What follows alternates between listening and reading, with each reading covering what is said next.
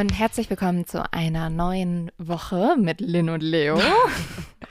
Hallo und herzlich willkommen zu einer neuen Folge mit Lin und Leo. Und wir reden bei Mord of X, wo ihr gerade klugerweise eingeschaltet habt, über wahre Verbrechen, über True Crime. Vielleicht auch erstmal kurz Hallo an alle, die vielleicht neu bei uns sind, weil wir haben mitbekommen, dass einige Leute exakt nur wegen diesem Fall eingeschaltet Mhm. haben letzte Woche beziehungsweise diese Woche. Aber es haben auch einige Leute gesagt, dass sie nicht einschalten, Mhm. weil sie halten den Fall von Amber Heard und Johnny Depp nicht für True Crime. Mhm. Und das würde ich jetzt gerne mit dir diskutieren, Leo.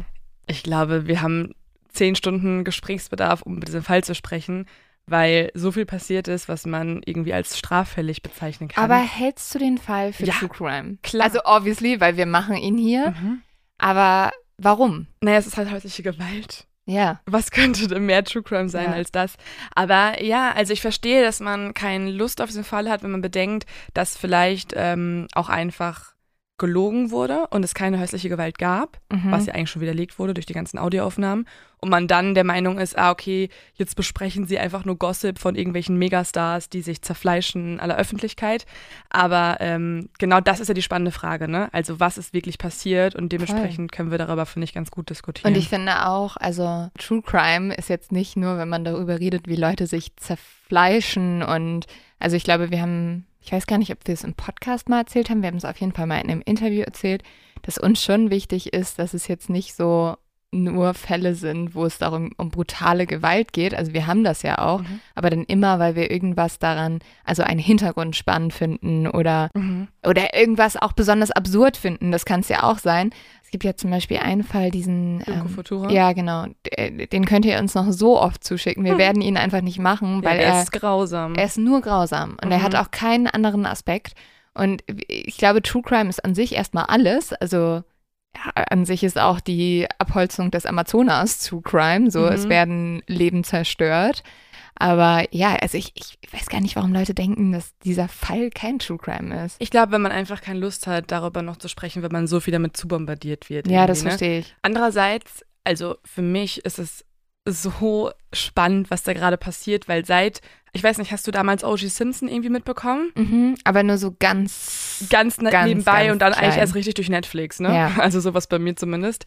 Und ich habe das Gefühl, dass genau dieser Fall, seitdem O.G. Simpson so groß war, der erste Fall ist, der wieder an dieses Ausmaß rankommt. Ja. Oder fast noch viel mehr, Ja, weil oder- halt genau. mittlerweile TikTok da Ja. ist und Leute ausrasten Mhm. auf diesen Fall. Ja, also deswegen ganz kurz die Begründung. Aber keine Sorge, es wird auch nächste Woche wieder richtig typisch ähm, True Crime mit, ich will jetzt nicht zu viel spoilern, Kein aber, Promis. Nächste Kein Woche Promis. keine Promis. aber wirklich auch einen, und ich weiß, das sagen True Crime Podcaster auch immer, aber einen der schockierendsten Fälle, die ich je recherchiert habe. ähm, aber ja, Ich glaube, so starten wir echt in jede Folge. ja, schon. Na, ich glaube, ich muss sagen, selten hat mich auf jeden Fall ein Fall so sehr beschäftigt mit der Frage, wer ist wirklich schuld. Ich habe gestern Nacht noch um 2 Uhr oder so von Leo so Nachrichten bekommen und dann war so, das musst du dir anhören, auf jeden Fall. Ja, und ich Oder so auch alle fünf Minuten so, nein, ich glaube ihr, ich glaube ihm. Ach scheiße, nein. Nee, jetzt habe ich das gehört. Amber Heard ist auf jeden Fall unschuldig. Wirklich zwei Minuten später, sie ist sowas von eine Lügnerin. Ja, also ich glaube, man kann sagen, ich leide unter extrem Schlafmangel mittlerweile. Ja. Aber um das heute nochmal zu besprechen mit dir, weil theoretisch, Mhm. also eigentlich hatte ich ja gestern einen Monolog, ne? Du hast mir nicht geantwortet bis heute Ich habe schon Morgen. geschlafen. Du hast schon geschlafen, ich, Ich bin weiß. ja wie eine Oma. Um Ja. 10 ist das Licht aus. Und deswegen ähm, erwarte ich ja noch Rückmeldungen. Also was Ah, ja. theoretisch mir bei WhatsApp gefehlt hat, kommt Mhm. hoffentlich heute Mhm. in Person ähm, mündlich besprochen hier. Also, Warte, warte, warte. ah ja. Es gibt so eine Kategorie, die nennt sich zu dumm zum Verbrechen. Und da müssen wir ganz kurz einmal reingehen, um zumindest bevor wir mit dem ganzen verrückten Amber Heard und Johnny Depp Ding starten, unsere Mhm. Hörer und Hörerinnen einmal kurz zum Schmunzeln zu bringen.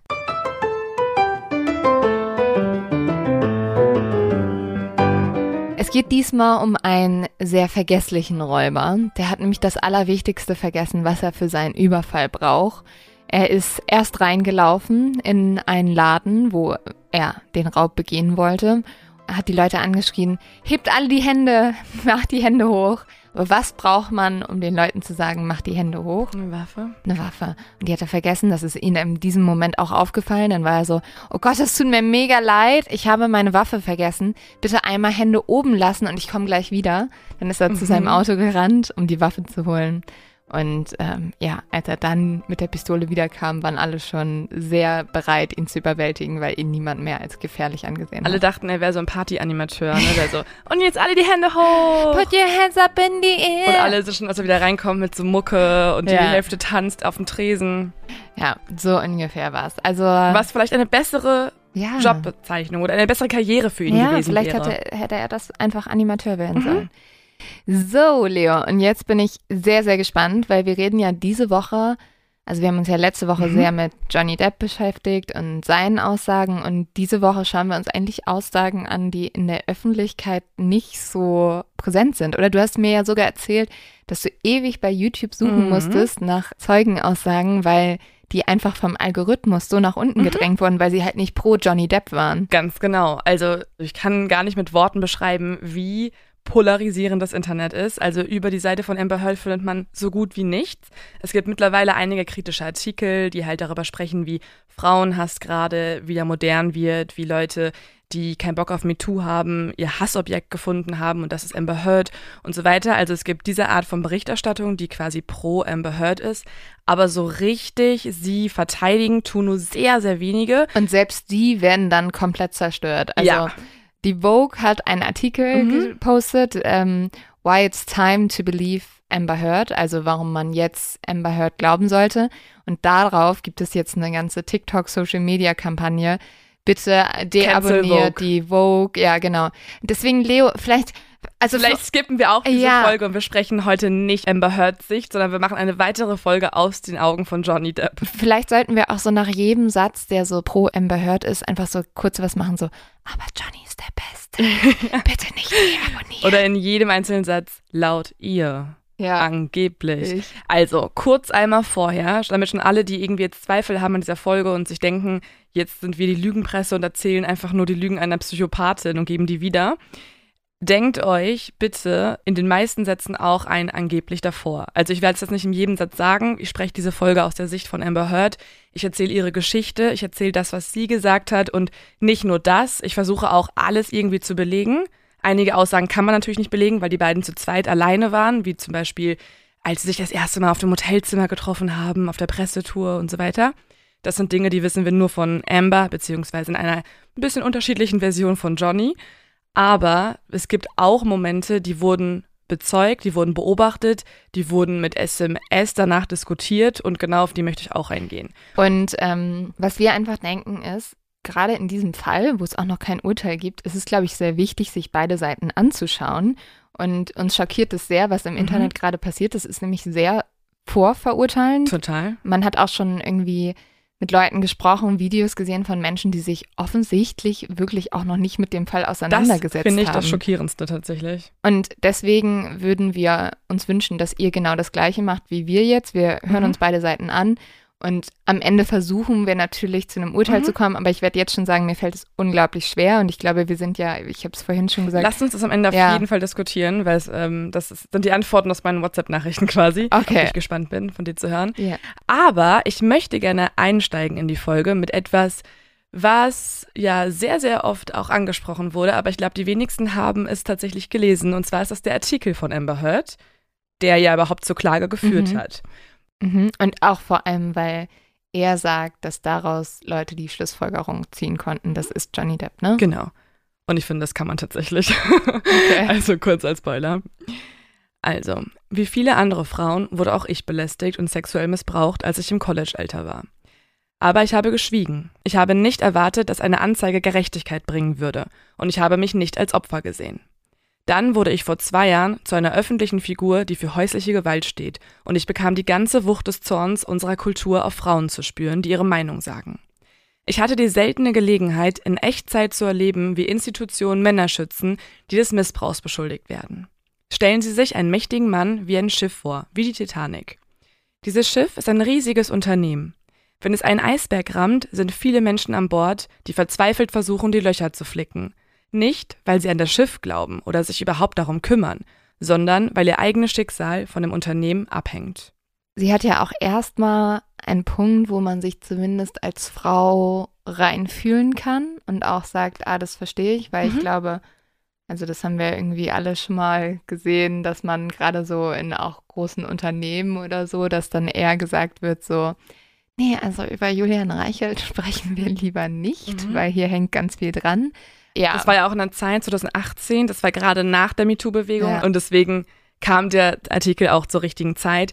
Er kam übrigens auch kurz vor dem Aquaman-Film, deswegen sagen manche, es war halt so ein PR-Ding, dass sie einfach dachte, okay, jetzt muss ich ein bisschen Presse machen, bald kommt mein Film raus. Ähm, ich habe jetzt die Connections, finde ich auch fragwürdig, ne? Also wäre auch irgendwie ein komischer PR-Stand mhm. für den Film Aquaman. Eine Sache kann ich mir schon vorstellen, also egal was sie wird ja durch die Trennung von Johnny Depp und auch wenn sie sich dann negativ über die Beziehung ausgesprochen hat, ich glaube, dass da schon mal so jemand gesagt hat, nee, ich bin mit Johnny mhm. Dicke, hier mit dir wollen wir jetzt nichts mehr machen. Sowas wird sie bestimmt mal abgekriegt haben. Ja, sie hat allein schon kurz nachdem sie Anzeige gestellt hat, nachdem der Fall noch gar nicht wirklich ermittelt wurde, also es wurde ja nie wirklich mhm. ermittelt von der Polizei, als das Ganze noch nicht vor Gericht verhandelt wurde, sogar da haben sie schon Leute als Lügnerin bezeichnet und sie sagt, laut eigener Aussage haben sie und Freunde Todesdrohungen bekommen. Und es war zu einem Zeitpunkt, da gab es noch keine richtigen Beweise. Da wusste man nur, Amber Heard spricht über Johnny Depp öffentlich sehr negativ und bringt den Vorwurf der häuslichen Gewalt mit ins Spiel. Also wenn ich jetzt die Followerschaft von Johnny Depp sehe und wie die mit Amber Heard im Internet umgehen, muss ich sagen, also glaube ich ihr tatsächlich, dass sie Todesdrohungen bekommen ja, also hat. aktuell hundertprozentig. Also ich, also ich glaube. Ich glaube auch schon, ja. vielleicht, wenn sie sich in der Öffentlichkeit bewegen würde ohne Security, ich kann mir schon vorstellen, dass da irgendwas passiert. Also glaub, hast du mal gesehen, wie die Autos. Die meistgehassteste Frau ja. in ganz Amerika. Es ist unglaublich, wenn du die Videos siehst, wie also Amber Heard und Johnny Depp das Gericht verlassen. Die verlassen es in mhm. so schwarzen großen Autos, ne? Johnny, Fenster runter, wird von allen Leuten bejubelt, die geben ihm Geschenke rein, ja. was weiß ich was. Ja. Und Amber Heard wird angeschrien. Mhm. Also da wird nur geschrien, gespuckt, alles Mögliche. Also sehr viele Menschen gehen gerade nicht zur Schule, zum Studium oder zur Arbeit, sondern sitzen vor dem Gericht tagelang. Wow. Ähm, also die meisten halt schon irgendwie nachts, weil die Schlange ja. da auch dann irgendwie super lang ist, bis du überhaupt reinkommst. Mhm. Ja. Und dazu würde ich gerne noch mal einen anderen Teil von ihr zitieren. Den hat sie im britischen Prozess so gesagt. Eine Sache, die man zu Beginn über Johnny wissen sollte, ist, dass er eine einzigartige Fähigkeit hat, sein Charisma zu nutzen, um einen bestimmten Eindruck von der Realität zu vermitteln. Er ist sehr gut darin, Menschen zu manipulieren. Bei mir war er, zumindest zu Beginn unserer Beziehung, in der Lage, nach Gewalttaten Reue zu zeigen. Er schob all seine Handlungen auf eine selbstgeschaffene dritte Partei, die er oft das Monster nannte. Er sprach darüber, als sei es eine andere Person oder eine Persönlichkeit und nicht er selbst, der all diese Dinge tat.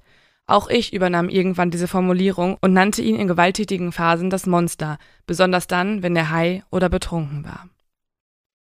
Und das würde ich auch gern besprechen. Also hat Johnny Depp die Fähigkeit, Menschen zu manipulieren? Hat er auch irgendwie Amber Heard zu dem gemacht, was sie dann auch vielleicht wurde in der Beziehung? Also mhm. eine sich verteidigende, auch gewalttätige Person? Oder ist auch das eine Lüge und eigentlich ist Amber Heard die Person, die Menschen manipuliert? Darüber auch nochmal dann mehr am Ende. Aber jetzt müssen wir uns erstmal anschauen, wer genau ist überhaupt Amber Heard? Amber wird 1986 in Austin, Texas geboren, also ebenso wie Johnny im Süden der USA. Ihr Vater besitzt ein kleines Bauunternehmen und ihre Mutter ist sogenannte Internetforscherin. Internetforscherin. Wo ich, wo ich mich sehr frage, was das für eine Arbeitsbezeichnung naja, ist, was da aber, so am Tag ja, gemacht wird. Aber das war ja auch, wo das Internet noch relativ neu genau. war. Ich glaube, wenn sie das jetzt immer noch wäre, würde sie jetzt wahrscheinlich analysieren, warum ihre Tochter in diversen Memes und so weiter ja. ähm, Shitstorms erhält. Eigentlich verrückt, dass die Mutter so einen Beruf gemacht hat und jetzt wird ihre Tochter durch das Internet ja. zerstört. Ja. Amber Heard hat außerdem eine jüngere Schwester und auch die ist bekannt mittlerweile, weil auch sie eine öffentliche Unterstützerin von Amber Heard ist. Sie hat im britischen Prozess als auch im aktuellen Prozess schon für ihre Schwester ausgesagt. Außerdem hat Amber in einer Talkshow erzählt, dass sie auch mit Pferden aufgewachsen ist, weil ihr Vater in seiner Freizeit Pferde trainiert hat und deswegen auch Amber schon sehr früh beigebracht hat, wie sie selbstständig agieren kann in der Natur. Sie lernt also sehr früh zu reiten, sie lernt sehr früh zu jagen und auch zu fischen und sie sagt, ihr Vater hat ihr beigebracht, auch selbstbewusst und teilweise auch aggressiv zu sein, um sich durchzusetzen mit Pferden, weil da brauchst du halt ein, ja. da brauchst du, also nicht, dass man mit Pferden aggressiv sein sollte, aber da brauchst bestimmt. du natürlich eine Art von Stärke und du musst bestimmt sein, genau. Aber sagt sie nicht sogar, dass ihr Vater immer wollte, dass sie ein Sohn ist?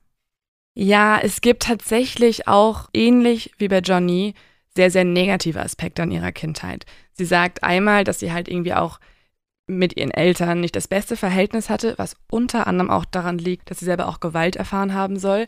Sie sagt, dass sie von ihrem Vater zum Beispiel geschlagen wurde, dass ihr mhm. Vater schwerer Alkoholiker war, dass er Drogenexzesse hatte mit Alkohol und in diesen Momenten nicht er selbst war. Und obwohl die Familie immer versucht hat, ihn vom Alkohol abzubringen, hat er weitergemacht und es hat nichts geholfen. Inwiefern er sie geschlagen hat, konnte ich nicht finden. Also zumindest laut dem, was ich alles bisher gelesen habe, auch im vorherigen Prozess in England, war das eher Johnny, der da sehr ausführlich darüber gesprochen hat und nicht Amber. Amber sagt es beiläufig und sagt, sie hatte schon erlebt, diese Gewalterfahrung, auch dass sie im mhm. College-Alter irgendwie abused wurde, hat sie nicht weiter erläutert, zumindest nicht, wie ich es finden konnte. Aber ich finde es auf jeden Fall wichtig zu erwähnen, dass sie offenbar auch schon mal Opfer von dieser Art von Umgang war und das irgendwie auch gewöhnt ist. Ja, und dass sie auch, auch diese Alkoholsache finde ich auch spannend, weil mhm. Johnny hat ja dann exzessiv getrunken. Also ja. vielleicht hat sie sich halt da auch an ja, ihre Kindheit zurückerinnert gefühlt. Also sie könnte zum Beispiel dadurch getriggert worden sein, aber es gibt auch das Phänomen in der Psychologie oder in, mhm. in unserer menschlichen Natur, dass man sich oft natürlich auch das sucht, was man in seinem Vater und seinen Eltern ja. bekommen hat. Also Kinder von Alkoholikern, die codependent sind, also co-abhängig, suchen sich auch oft selber Partner, die Suchtprobleme haben oder werden selbst zu Alkoholikerinnen und Alkoholikern. Also das ist einfach ein Muster, der ist sehr schwer zu durchbrechen. Aber ähnlich einfach wie Johnny, der in der letzten Folge haben wir schon drüber gesprochen, ja auch sagte, er möchte die Muster, den Kreislauf seiner Familie durchbrechen und nicht zu Gewalt mhm. übergehen. Außerdem ist wichtig zu sagen, dass Amber und ihre Schwester katholisch konservativ erzogen werden. Aber als mit 16 Jahren die beste Freundin von Amber stirbt in einem Autounfall, zweifelt Amber an allem, was sie in ihrer Erziehung gelernt hat. Also mhm. daran, dass Gott irgendwie existiert, dass es etwas Gutes auf der Welt gibt. All das hinterfragt sie, weil der wichtigste Mensch in ihrem Leben oder einer der wichtigsten Menschen in ihrem Leben gestorben ist und sie sich nicht erklären kann, warum so früh. Also fängt sie auch an, alles zu hinterfragen und bezeichnet sich ab 16 Jahren als Atheistin. Oh, wow. Ein Jahr später bricht sie dann auch die Highschool ab, also auch wieder ähnlich zu Johnny, mhm. ne? Auch sehr, sehr früh irgendwie nicht dieses, in Anführungszeichen, normale Schülerdasein, sondern irgendwie rebellisch mhm. fast schon, weil mit 16 oder mit 17 die Schule abzubrechen und um dann, dann zieht sie dann übrigens schon nach New York, um als Model zu arbeiten, ist natürlich auch eine mutige Entscheidung, eine sehr ja. Alternative Entscheidung. Und die haben auch beide ja mit was anderem gestartet. Also sie wird ja jetzt Model und Johnny mhm. war ja erst Sänger. Ich glaube, dass ganz viel die verbunden hat. Also dass auch viel am mhm. Anfang, und das sagt Johnny ja auch oft, dass er sich von ihr verstanden mhm. gefühlt hat. Und das glaube ich auch, dass die viele Sachen hatten, auch aus der Kindheit, die sie zusammengeschweißt hat. Und was ich auch noch bei Emma Hurt spannend finde, diese Sache, dass sie so konservativ aufgewachsen ist, das hört man, finde ich, in vielen ihrer Aussagen, über die sich ja auch aufgeregt wird. Mhm. Also wie mhm. diese Sache so, ein Mann weint doch nicht oder mhm. so. Ich mhm. glaube, das ist, was ihr so richtig eingeprägt wurde in diesen Südstaaten, richtig konservativen Texas. Mhm. Ja. Ja, ich finde es auch mega spannend. Also ich glaube auch, dass es halt auf jeden Fall Parallelen gibt, weil zum Beispiel Johnny wurde ja auch eingebläut, er muss ein Gentleman sein, mhm. er muss der Mann der Beziehung sein, der für seine Frau sorgt und so. Aber dazu auch gleich mehr, weil natürlich verbindet die beiden viel und das entdecken sie auch in den ersten Wochen zusammen. Aber zu dem kommen wir gleich. Erstmal sind wir noch in New York, wo Amber jetzt als Model arbeiten möchte, aber schon merkt, dass sie eigentlich viel mehr an Schauspielerei interessiert ist. Und deswegen belegt sie einen Schauspielkurs, den sie erstmal online absolviert. Also sie hat tatsächlich einen, einen Abschluss in Schauspielerei und die ersten. Aber online? Ja, und einen Online-Kurs. Okay. Äh, äh, okay, ich muss jetzt sehr aufpassen, was ich sage, weil das könnte auch natürlich kannst du auch online gute Abschlüsse machen, und in vielen Dingen verstehe ich auch den ja. Sinn davon, aber in Schauspielerei finde ich es ein bisschen schwierig, muss ich ganz ehrlich sagen. Ja, mit Skype dann so. Du musst dann im Skype-Gespräch anfangen zu weinen. Vor allem, es geht ja super viel um so, auch so, also ein guter Schauspieler ist ja nicht so, dass er das alles so plakativ und mit so großen Gesichtsausdrücken macht, sondern mhm. dass du im kleinen Zucken des Augens siehst, mhm. wie bedrückt er ist. Und das weiß ich jetzt nicht, ob man das über Skype ja, sehen kann. Also ich glaube, es war keine Masterclass, also es war schon noch ein bisschen mehr, aber ich bin auch, ich äh, weiß auch nicht ganz genau, ob das, ja. Aber mhm. wie auch immer, es hat funktioniert, muss man sagen. Ne? Also ihre, ihre, ihre Mischung aus Modeln und nebenbei noch online studieren hat funktioniert. Sie hat erst viele kleine Rollen in Musikvideos ergattern können, dann irgendwann in kleineren Filmen, hat sie irgendwelche Nebenrollen. Und der große Film, mit dem sie erstmals auch irgendwie bekannt wird, ist der Film The Pineapple Express. Ein Film, der übrigens schon mega, mega lange auf meiner Liste ist und den ich bisher noch nicht geguckt habe. Echt? Worum geht's denn da? Ach, es ist also ehrlicherweise, wie ich den das erste Mal wahrgenommen habe, ist das einfach ein Kifferfilm ist. Aha. Es gibt auch diese Filme, die irgendwie so bekannt sind dafür, dass Kiffer sie oder Menschen, die. Und du möchtest den gerne gucken. Ich wollte Leo? wissen, warum das bei Ah, Leuten ja. ein Kifferfilm sein soll. Ähm, es ist ein Film mit Seth Rogen, was glaube ich auch schon einiges aussagt, und äh, Ah, mit ja. James Franco, der auch noch später in diesem Fall vorkommt. Interessant. Aber Also da beginnt schon deren Freundschaft. Freundschaft. Okay. Ob das eine Freundschaft ist, wir wissen es nicht ganz genau, obwohl vielleicht schon. Oh. Aber ähm, ja, die beiden kennen sich schon recht lange. Und der Film Pineapple Express hat dazu geführt, dass Amber dann auch größere Rollen bekommt. Zum Beispiel spielt sie eine größere Hauptrolle in Magic Mike XXL oder auch in The Rum Diary. Und man muss sagen, hast du, ich habe mir jetzt mal The Rum Diary angeguckt. Und nee, ich ähm, noch nicht.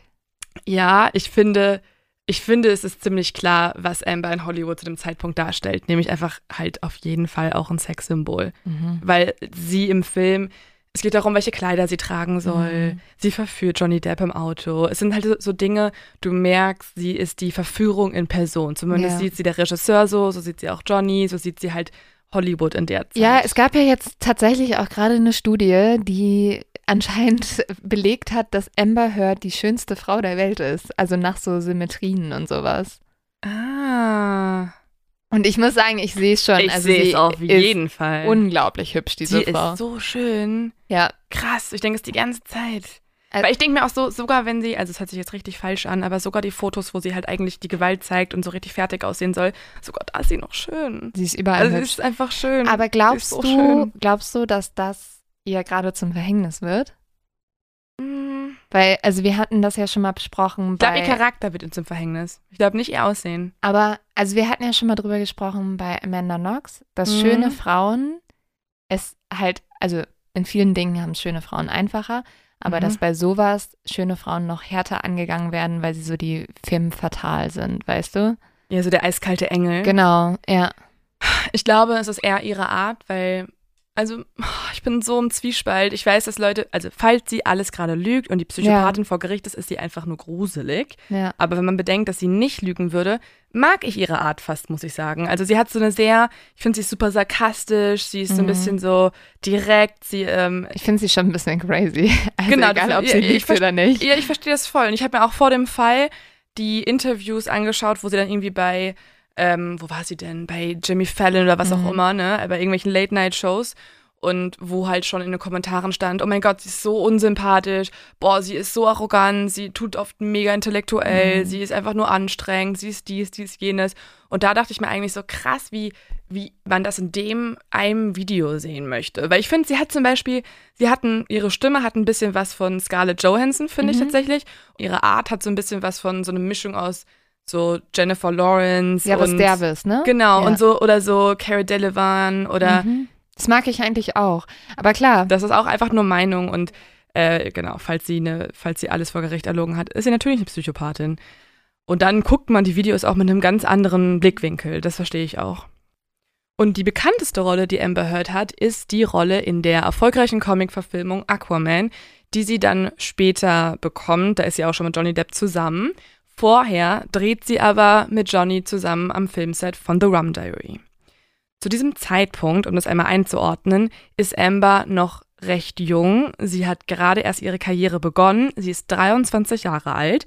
Sie ist bei weitem noch nicht so bekannt wie Johnny Depp und auch noch nicht ansatzweise so erfolgreich, so reich oder bekannt. Und das erkennt man zum Beispiel auch daran, dass Johnny Depp sie ja erstmal casten soll, um Mhm. auszusuchen, ob sie die richtige ist für die Rolle. Aber Johnny Depp und sie connecten sofort. Man muss aber auch sagen, zu diesem Zeitpunkt ist Amber noch mit Tessia Van Reed zusammen. Das ist eine Künstlerin und äh, Amber und sie waren in einer lesbischen Beziehung und irgendwann haben sie auch geheiratet. Und obwohl Johnny zwar sehr eindeutige Signale an sie sendet, also sie merkt das irgendwie, dass er zum Beispiel bei der Kussszene in der Dusche, die es bei The Rum Diary gibt, da merkt sie, dass Johnny viel intensiver schauspielert als eigentlich nötig. Also es gibt normalerweise so die ja, so ein Verhaltenskodex, nachdem man bei romantischen Szenen gar nicht so wirklich ins kleinste Detail das Ganze umsetzen sollte. Also wenn du eine Kussszene hast, dann musst du jetzt nicht immer mega mit Zunge küssen mhm. oder so, sondern du kannst auch mal einfach nur deine Hand halt vor den, ja, also einfach ne, von nach außen ja. hin halt so wirken, aber du musst das nicht alles umsetzen. Du musst ja auch mit niemandem schlafen am Set. Ja, ja, voll. Aber sie merkt, dass Johnny das jetzt nicht gerade einhält. Also er küsst sie schon sehr, sehr intensiv und sie merkt, dass, mhm. seine, dass seine Zunge so komplett in ihrem Mund ist und Sie macht auch mit, sie findet ihn ja auch irgendwie total anziehend zu dem Zeitpunkt schon, aber sie weiß, da ist irgendwas, was zwischen denen ist. Er mag sie auf jeden Fall. Er hat Interesse an ihr mhm. und nicht nur an ihrer Rolle, sondern auch an ihr generell. Sie findet ihn auch sehr charismatisch und interessant, aber sie hatte immer noch ihre Freundin Tessia und sie möchte die auch nicht betrügen zu dem Zeitpunkt. Zumindest sagt sie das und das sagt auch Johnny so. Deswegen ähm, läuft zwischen den beiden erstmal noch nichts. Die beiden treffen sich manchmal nach der Arbeit mit dem Regisseur noch und trinken Wein, unterhalten sich und dabei erkennt Amber auch, dass sie unfassbar viele Gemeinsamkeiten haben. Am Anfang bemerkt sie, dass sie auf jeden Fall schon mal die gleiche Musik hören, denn sowohl Amber als auch Johnny lieben Bluesmusik und darüber sprechen sie auch oft. Nach den Dreharbeiten hört Amber erstmal nichts mehr von Johnny, obwohl er immer mal wieder Geschenke schickt. Er hat zum Beispiel einmal ihr versprochen, dass sie ja auch die Bluesmusik, weil sie die so liebt, auch irgendwie selber mal ausprobieren soll und er möchte ihr eine Gitarre nach Hause liefern lassen, was sie aber abgelehnt hat, sagt Amber. Mhm. Und jetzt vergehen zwei Jahre, zwei Jahre, in denen sie sich gar nicht sehen. Manchmal bekommt sie Geschenke. Sie weiß, dass dieser Mann, der interessiert an ihr ist, aber sie hat nichts mit ihm. Sie hat ihn nicht mehr gesehen. Aber in dieser Zeit gibt es Eheprobleme zwischen ihr und Tessia, genauso wie zwischen Johnny und Vanessa Paradis. Und deswegen trennen sich beide Paare beziehungsweise sind gerade dabei. Also offiziell war Johnny noch nicht mit Vanessa getrennt, als er Amber dann doch irgendwann wieder sieht. Und zwar ist das zwei Jahre später, da treffen sie sich persönlich auf der Pressetour und dort lädt der Pressesprecher sie und Johnny dann auch ein, auf seinem Hotelzimmer noch etwas zu trinken. Als Amber nach diesem anstrengenden Pressetag dann aufs Hotelzimmer geht, ist dort aber nicht mehr der Pressesprecher, sondern nur noch Johnny alleine. Und das, so sagt sie, war die Nacht, in der auch alles begann. Nach der Tour lädt Johnny sie dann ein, ein Wochenende in Soho zu verbringen, in New York mit ihm. Und Amber sagt natürlich sofort zu. Sie ist total aufgeregt. Sie ist auch komplett glücklich, weil diese Nacht im Hotelzimmer war schon total magisch, sagt sie. Und sie weiß einfach, sie möchte diesen Mann wiedersehen und auch nicht nur sporadisch, sondern tatsächlich intensiv. Sie reist also nach New York und verbringt dort ein Wochenende mit Johnny und die ja, die Tage sind für sie einfach nur wunderschön. An den Abenden trinken die beiden nämlich bis spät in die Nacht zusammen Rotwein. Und sie merkt auch, wenn sie mit Johnny zusammen ist, dann fühlt sich das alles so an, als wäre das einfach richtig, als seien die beiden die einzigen Menschen auf der ganzen Welt. Und sie unterhalten sich darüber, dass die beide dieselbe Musik hören, die gleiche Poesie lieben, die gleiche Kunst mögen. Und so sitzen sie einfach da und reden stundenlang. Was Amber vor allem an Johnny fasziniert, ist seine intellektuelle, einnehmende und lustige Art. Das sind so Adjektive, die nennt sie immer wieder im Gerichtsprozess. So, er ist so einnehmend, er hat was, er hat was Intensives an sich und das verstehe ich auch total. Ich glaube, mhm. wenn man Johnny Depp von außen betrachtet, dann fällt einem ja sofort auf, er ist dieser charismatische Mann, ja. der der mit jedem sich gut versteht. Das finde ich auch total auffällig. Alle Zeugen, die sich für Amber äußern, also pro Amber äußern, mögen Johnny trotzdem. Ja. Die hatten zwar Sorge um ihre Freundin, aber die sagen immer, dass die zu irgendeinem Zeitpunkt in deren Freundschaft auch mit Johnny Depp fast genauso gut befreundet waren. Mhm, aber man muss ja auch sagen, bei denen ist ja auch ein extremer Altersunterschied. Mhm. Und ich finde, wenn man die beiden sieht, wirkt er auch viel erwachsener. Er wirkt viel ruhiger, viel konzentrierter. Und er ist halt auch viel erfahrener und das ja. sagt sie auch. Also Sie sitzt auch teilweise da mit ihm in der Lobby oder auf dem Hotelzimmer und er erzählt einfach nur Geschichten aus seinem Leben. Mhm. Und das verstehe ich auch. Guck mal, sie ist zu dem Zeitpunkt jetzt mittlerweile 25. Er ist über 40. Er hat schon Pirates of the Caribbean geschauspielt. Er war bei den größten Filmen am Set. Er hat Dinge erlebt. Er ist auf Bandtours gewesen. Er ist Johnny Depp. Er ist, fucking, er ist einfach Johnny Depp. Er hat auf jeden Fall viel zu erzählen. Ja. Und auch für Amber wirkt es auch so, als wüsste er einfach deutlich mehr vom Leben, was ja auch eigentlich de facto wahrscheinlich so ist zu dem Zeitpunkt. Mhm. Und so beginnt ihre Beziehung. Also mit diesen intensiven, schönen Gesprächen fängt alles an. Morgens schlafen Amber und Johnny lange und Amber erinnert sich noch daran, dass es manchmal auch so war, dass als sie aufgewacht ist, Johnny schon ein paar Gläser Champagner getrunken hat. Damals denkt sich Amber aber nichts dabei, später wird es jedoch von Bedeutung sein, weil eigentlich hätte Johnny in der Zeit nüchtern sein sollen, er kommt nämlich gerade von einem Entzug. Amber sagt später über diese Zeit Folgendes. Es war magisch. Johnny war intensiv, zärtlich, warm und charmant. Ich nannte das das warme Glühen. Wenn Johnny seine Aufmerksamkeit auf dich richtete, mit all seiner Intensität und Dunkelheit, dann war das anders als alles, was ich je erlebt habe. Er hatte auch dieses Dunkle an sich, und mit dunkel meine ich seine Art zu sprechen.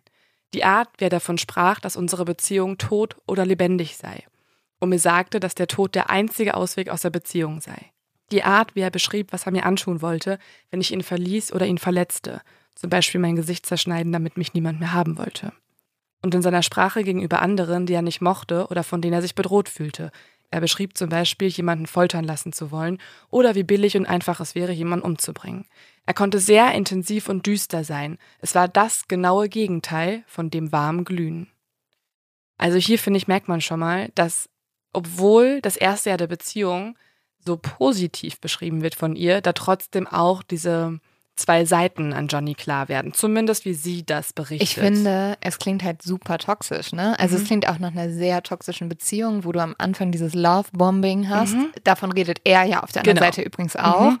Also, dass du so total überwältigt mit deinen Gefühlen bist, dass alles so, so, so, so mhm. toll ist. Mhm. Und dass dann halt so das Schlimme kommt. Und ach, das ist ja auch dieses, was sie so erzählt, dass es so romantisch sei, wenn jemand dir sagt, ich zerschneide dir das Gesicht, ich stalke dich, wenn du mich verlässt, dann passiert mhm. das und das, wo man in dem Moment irgendwie denkt, oh Gott, das ist romantisch. Leute, wir müssen aufhören, dass wir das für romantisch halten. So, das ist halt, eigentlich sieht man da schon die Red Flags, ja. wenn es so gewesen ja. ist. Ne? Ich glaube, die haben sich da richtig hochgesteigert. Und es gibt tatsächlich ja auch ähm, Tagebucheinträge, es gibt Liebesbriefe, die beide sich geschickt haben. Und in diesen Briefen, die könnt ihr auch nochmal, wenn ihr danach googelt, findet ihr die ganzen im Wortlaut geschriebenen Briefe da sieht man, beide sind extrem intensiv, auch teilweise sehr kitschig. Mhm. Also sie, ich glaube, sie wissen, dass sie diese außergewöhnliche Liebesaffäre haben. Sie ist jung, er ist erfahren, beide sind Schauspieler, beide sind Menschen der Gefühle, der Passion. Mhm. Und genauso beginnt ihre Beziehung auch. Das erste Jahr ihrer Beziehung halten sie diese eher geheim. Johnny bittet nämlich Amber, nur ihren engsten Freunden und ihrer Familie von ihm zu erzählen. Er möchte nämlich nicht, dass irgendwas an die Presse gerät, weil er ja gerade erst diese Trennung hat von Vanessa und wenn jetzt irgendwie die Presse plötzlich mitbekommt, dass es Amber gibt, dann denkt er, würden alle Amber dafür verantwortlich machen. Außerdem sagt er, möchte er auch seine Kinder schützen und nicht direkt eine neue haben.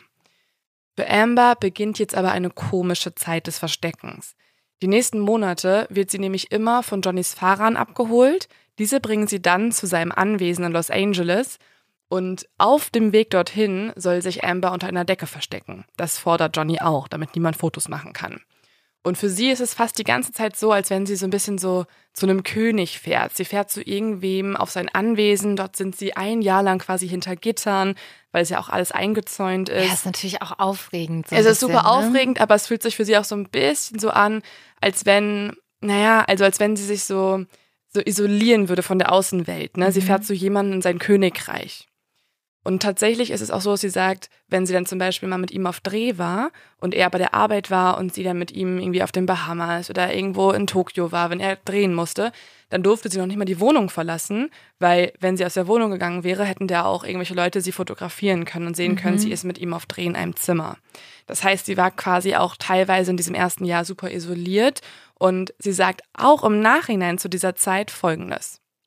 Damals lernte ich, dass ich alle Erwartungen an die Normalität aufgeben musste. Später verstand ich aber, wie dies ihn schützte, wie dies mich isolierte und ein inakzeptables, kontrollierendes Verhalten ermöglichte. Sie sagt also eigentlich, in anderen Worten, dass das alles Johnnys Plan war. Also es ging nicht nur darum, dass er seine Kinder schützen wollte oder sein Image in der Presse, sondern dass er sie unter seine Kontrolle bringen wollte, um alles zu wissen über sie. Wenn seine Fahrer sie abholen und irgendwo hinbringen, weiß er ja, wo sie ist. Wenn er irgendwo auf Dreh ist und sie zu Hause bleiben soll in der Wohnung, weiß er, sie ist da. Sie geht quasi in seinen Besitz über. Das möchte Amber hiermit sagen. Außerdem fängt er jetzt auch an, das zu kritisieren, was Amber eigentlich sehr, sehr lange als ihre größte Stärke empfunden hat und für, für was sie sehr lange gekämpft hat, nämlich ihre Unabhängigkeit. Sie ist ja auch Schauspielerin, wie wir jetzt schon die ganze Zeit besprochen haben. Und sie ist auch sehr stolz darauf, sie ist sehr ehrgeizig.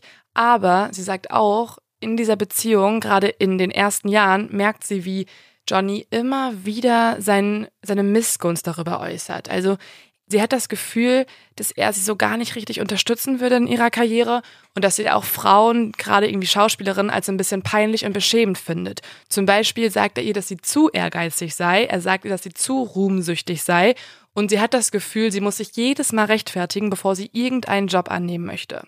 Teilweise geht das Ganze in Auseinandersetzungen sogar so weit, dass er Schauspielerinnen im Allgemeinen als wertlose Huren bezeichnet, mit denen man einfach nur irgendwelche Sexszenen und Kussszenen drehen möchte. Oh, wow. Und er ist der festen Überzeugung, laut Amber, dass jeder Schauspieler, mit wem sie irgendwas drehen muss, was ansatzweise romantisch ist, in Wirklichkeit eigentlich lieber mit ihr schlafen wollen würde. Und dann unterstellt er ja auch ganz oft, dass sie irgendwelche Affären mit den Schauspielern hätte. Mhm, das glaub, ist ja, was sie auch sagt, dass er extrem eifersüchtig genau. war. Und das ne? fängt jetzt an, so im ersten Jahr, so im zweiten Jahr, da merkt sie, dass er extrem eifersüchtig ist auf ihre Karriere, also im Sinne von, er möchte gar nicht, dass sie überhaupt irgendwie halbnackt irgendwo auf einem roten Teppich steht. Er möchte, dass sie hochgeschlossene Kleider trägt, dass sie nicht viel Haut zeigt, dass sie auch nicht diese romantischen Szenen dreht, dass sie Filme annimmt, die er auch gut findet, nicht irgendwelche Independent Artsy Projekte, wo es mehr so um ja, wo es manchmal auch eher um, um alternative Geschichten geht und, und teilweise ja auch irgendwie super romantische Geschichten, wie sie ja auch drehen wollte, sondern dass er ihre Karriere auch kontrollieren kann. Das sagt sie. Sie sagt ja auch sogar, dass sein Stylist dann irgendwie sie mhm. einkleiden sollte oder so. Ja, es geht so weit, dass er eigentlich alles immer sehen möchte. Er möchte ihre Drehbücher sehen, er möchte ihre Outfits bewerten und es geht so weit, dass er einfach alles auch entscheiden kann irgendwann. Was sagt denn Johnny Depp dazu? Zu diesem Fakt? Ja, er sagt natürlich das Gegenteil. Er sagt, dass sie seine Identität gestohlen hat. Mhm. Das haben wir letztes Mal auch besprochen. Dass ah, okay. er, er mochte diese Art von Kunst, er mochte diese Art von Mode. Plötzlich hat sie den gleichen Hut. Mhm. Das also heißt, er sagt, er hat es ihr nicht vorgeschrieben, sondern sie hat es übernommen. Genau. Er sagt eigentlich sogar noch, er geht noch weiter und sagt, sie hat seine Interessen gestohlen und zu ihren eigenen gemacht. Mhm. Deswegen, also auch das ist sehr ambivalent hier beschrieben. Natürlich gibt es auch für jede Seite wiederum Zeugen. Zum Beispiel sagt Ambers eigene Schwester, dass sie auch beobachtet hat, wie sie ihre eigene Schwester in dieser Beziehung verloren hat. Also sie hatte eine eigene Persönlichkeit, einen eigenen starken Charakter vorher und mit jedem Jahr wurde der weniger. Mit jedem Jahr hat sie hat sie eine Substanz abgenommen. Und zum Beispiel gibt es auch die Szene vor Gericht, wie ihre beste Freundin spricht. Also mittlerweile sind die beiden nicht mehr so gut befreundet und haben nicht mehr viel Kontakt, aber sie war ganz lange die beste Freundin von Amber Heard. Rocky Pennington heißt sie. Mhm. Und als die vor Gericht spricht, da sagt sie auch, dass sie gemerkt hat, wie irgendwann ja, Amber einfach keine Selbsterhaltung mehr hat und dann musste Amber auch weinen im Gericht, weil ich glaube, das ist so ein Punkt, unter dem, falls es so war, Amber sehr gelitten hat. Sie hat so ein bisschen ihre eigene Stärke verloren, weil jemand ihr immer wieder gesagt hat, da siehst du so und so aus, ähm, ich möchte es aber so und so eher haben.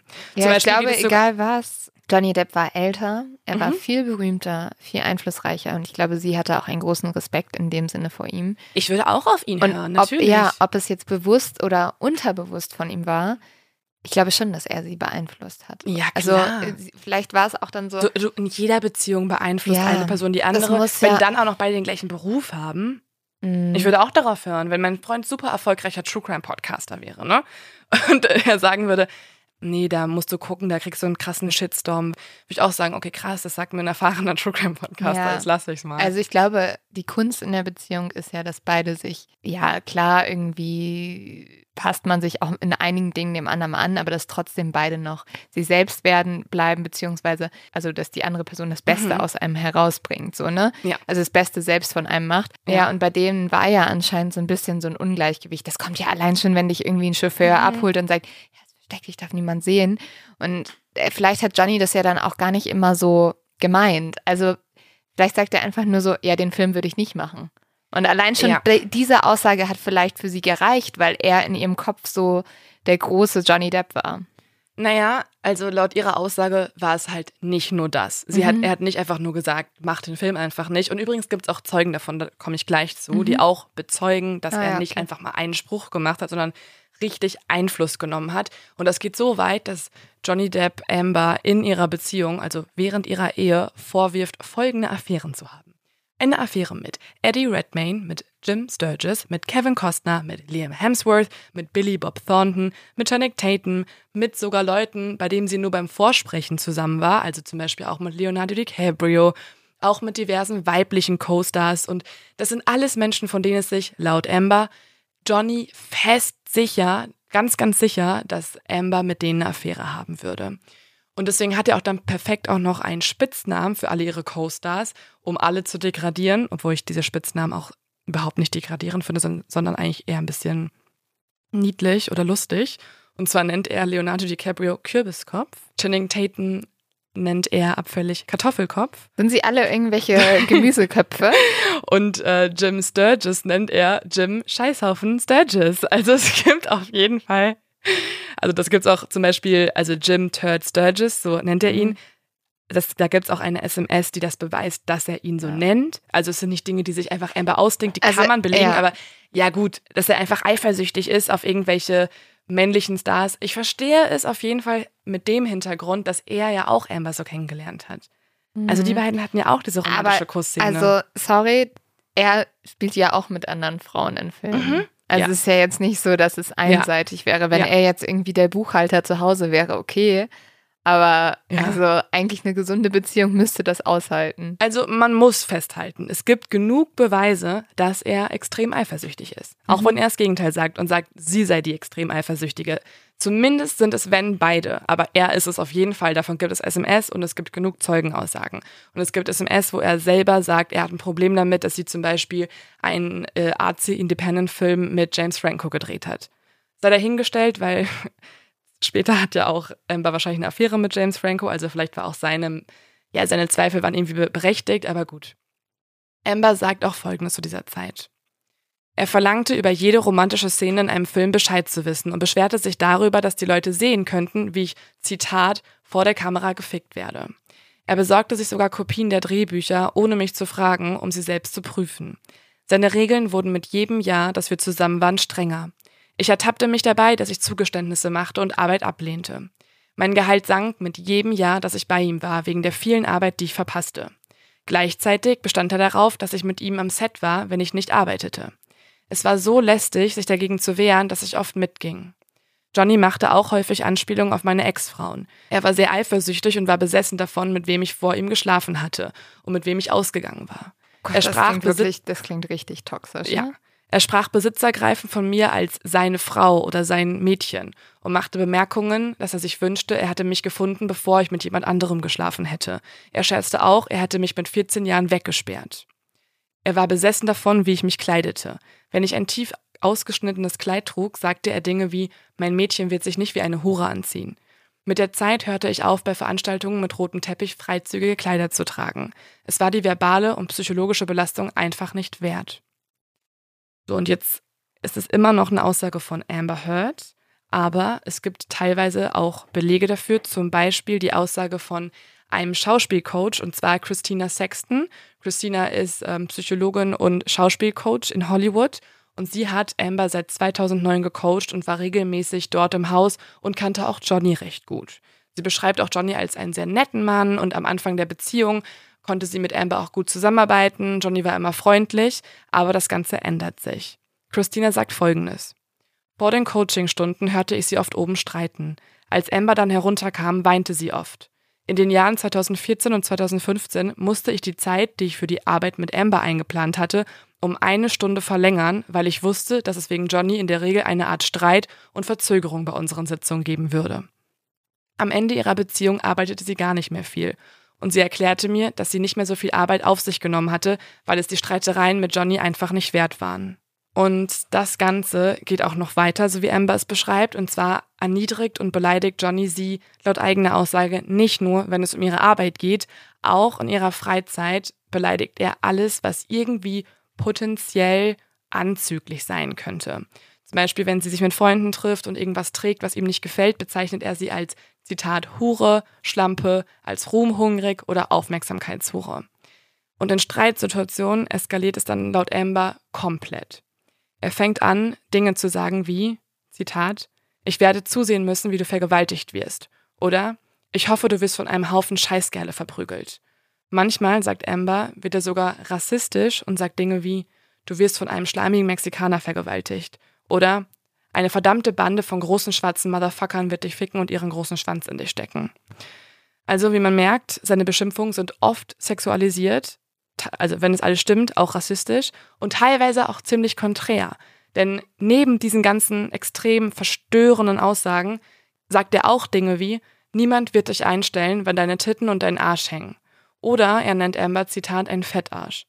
Manchmal wehrt sich dann Amber und sie feuert zurück und sagt dann, Johnny sei ein alter Mann oder ein Schlappschwanz, aber insgesamt versucht sie das Ganze irgendwie zynisch abzulachen und wird irgendwann einfach nur noch ignorant und selber irgendwie auch angriffslustig, weil sie weiß, dass es ihre einzige Art und Weise ist, sich zu verteidigen. Also wenn das stimmen sollte, ist es ja auch einfach extrem frauenfeindlich, es was ist er auch sagt. So krass.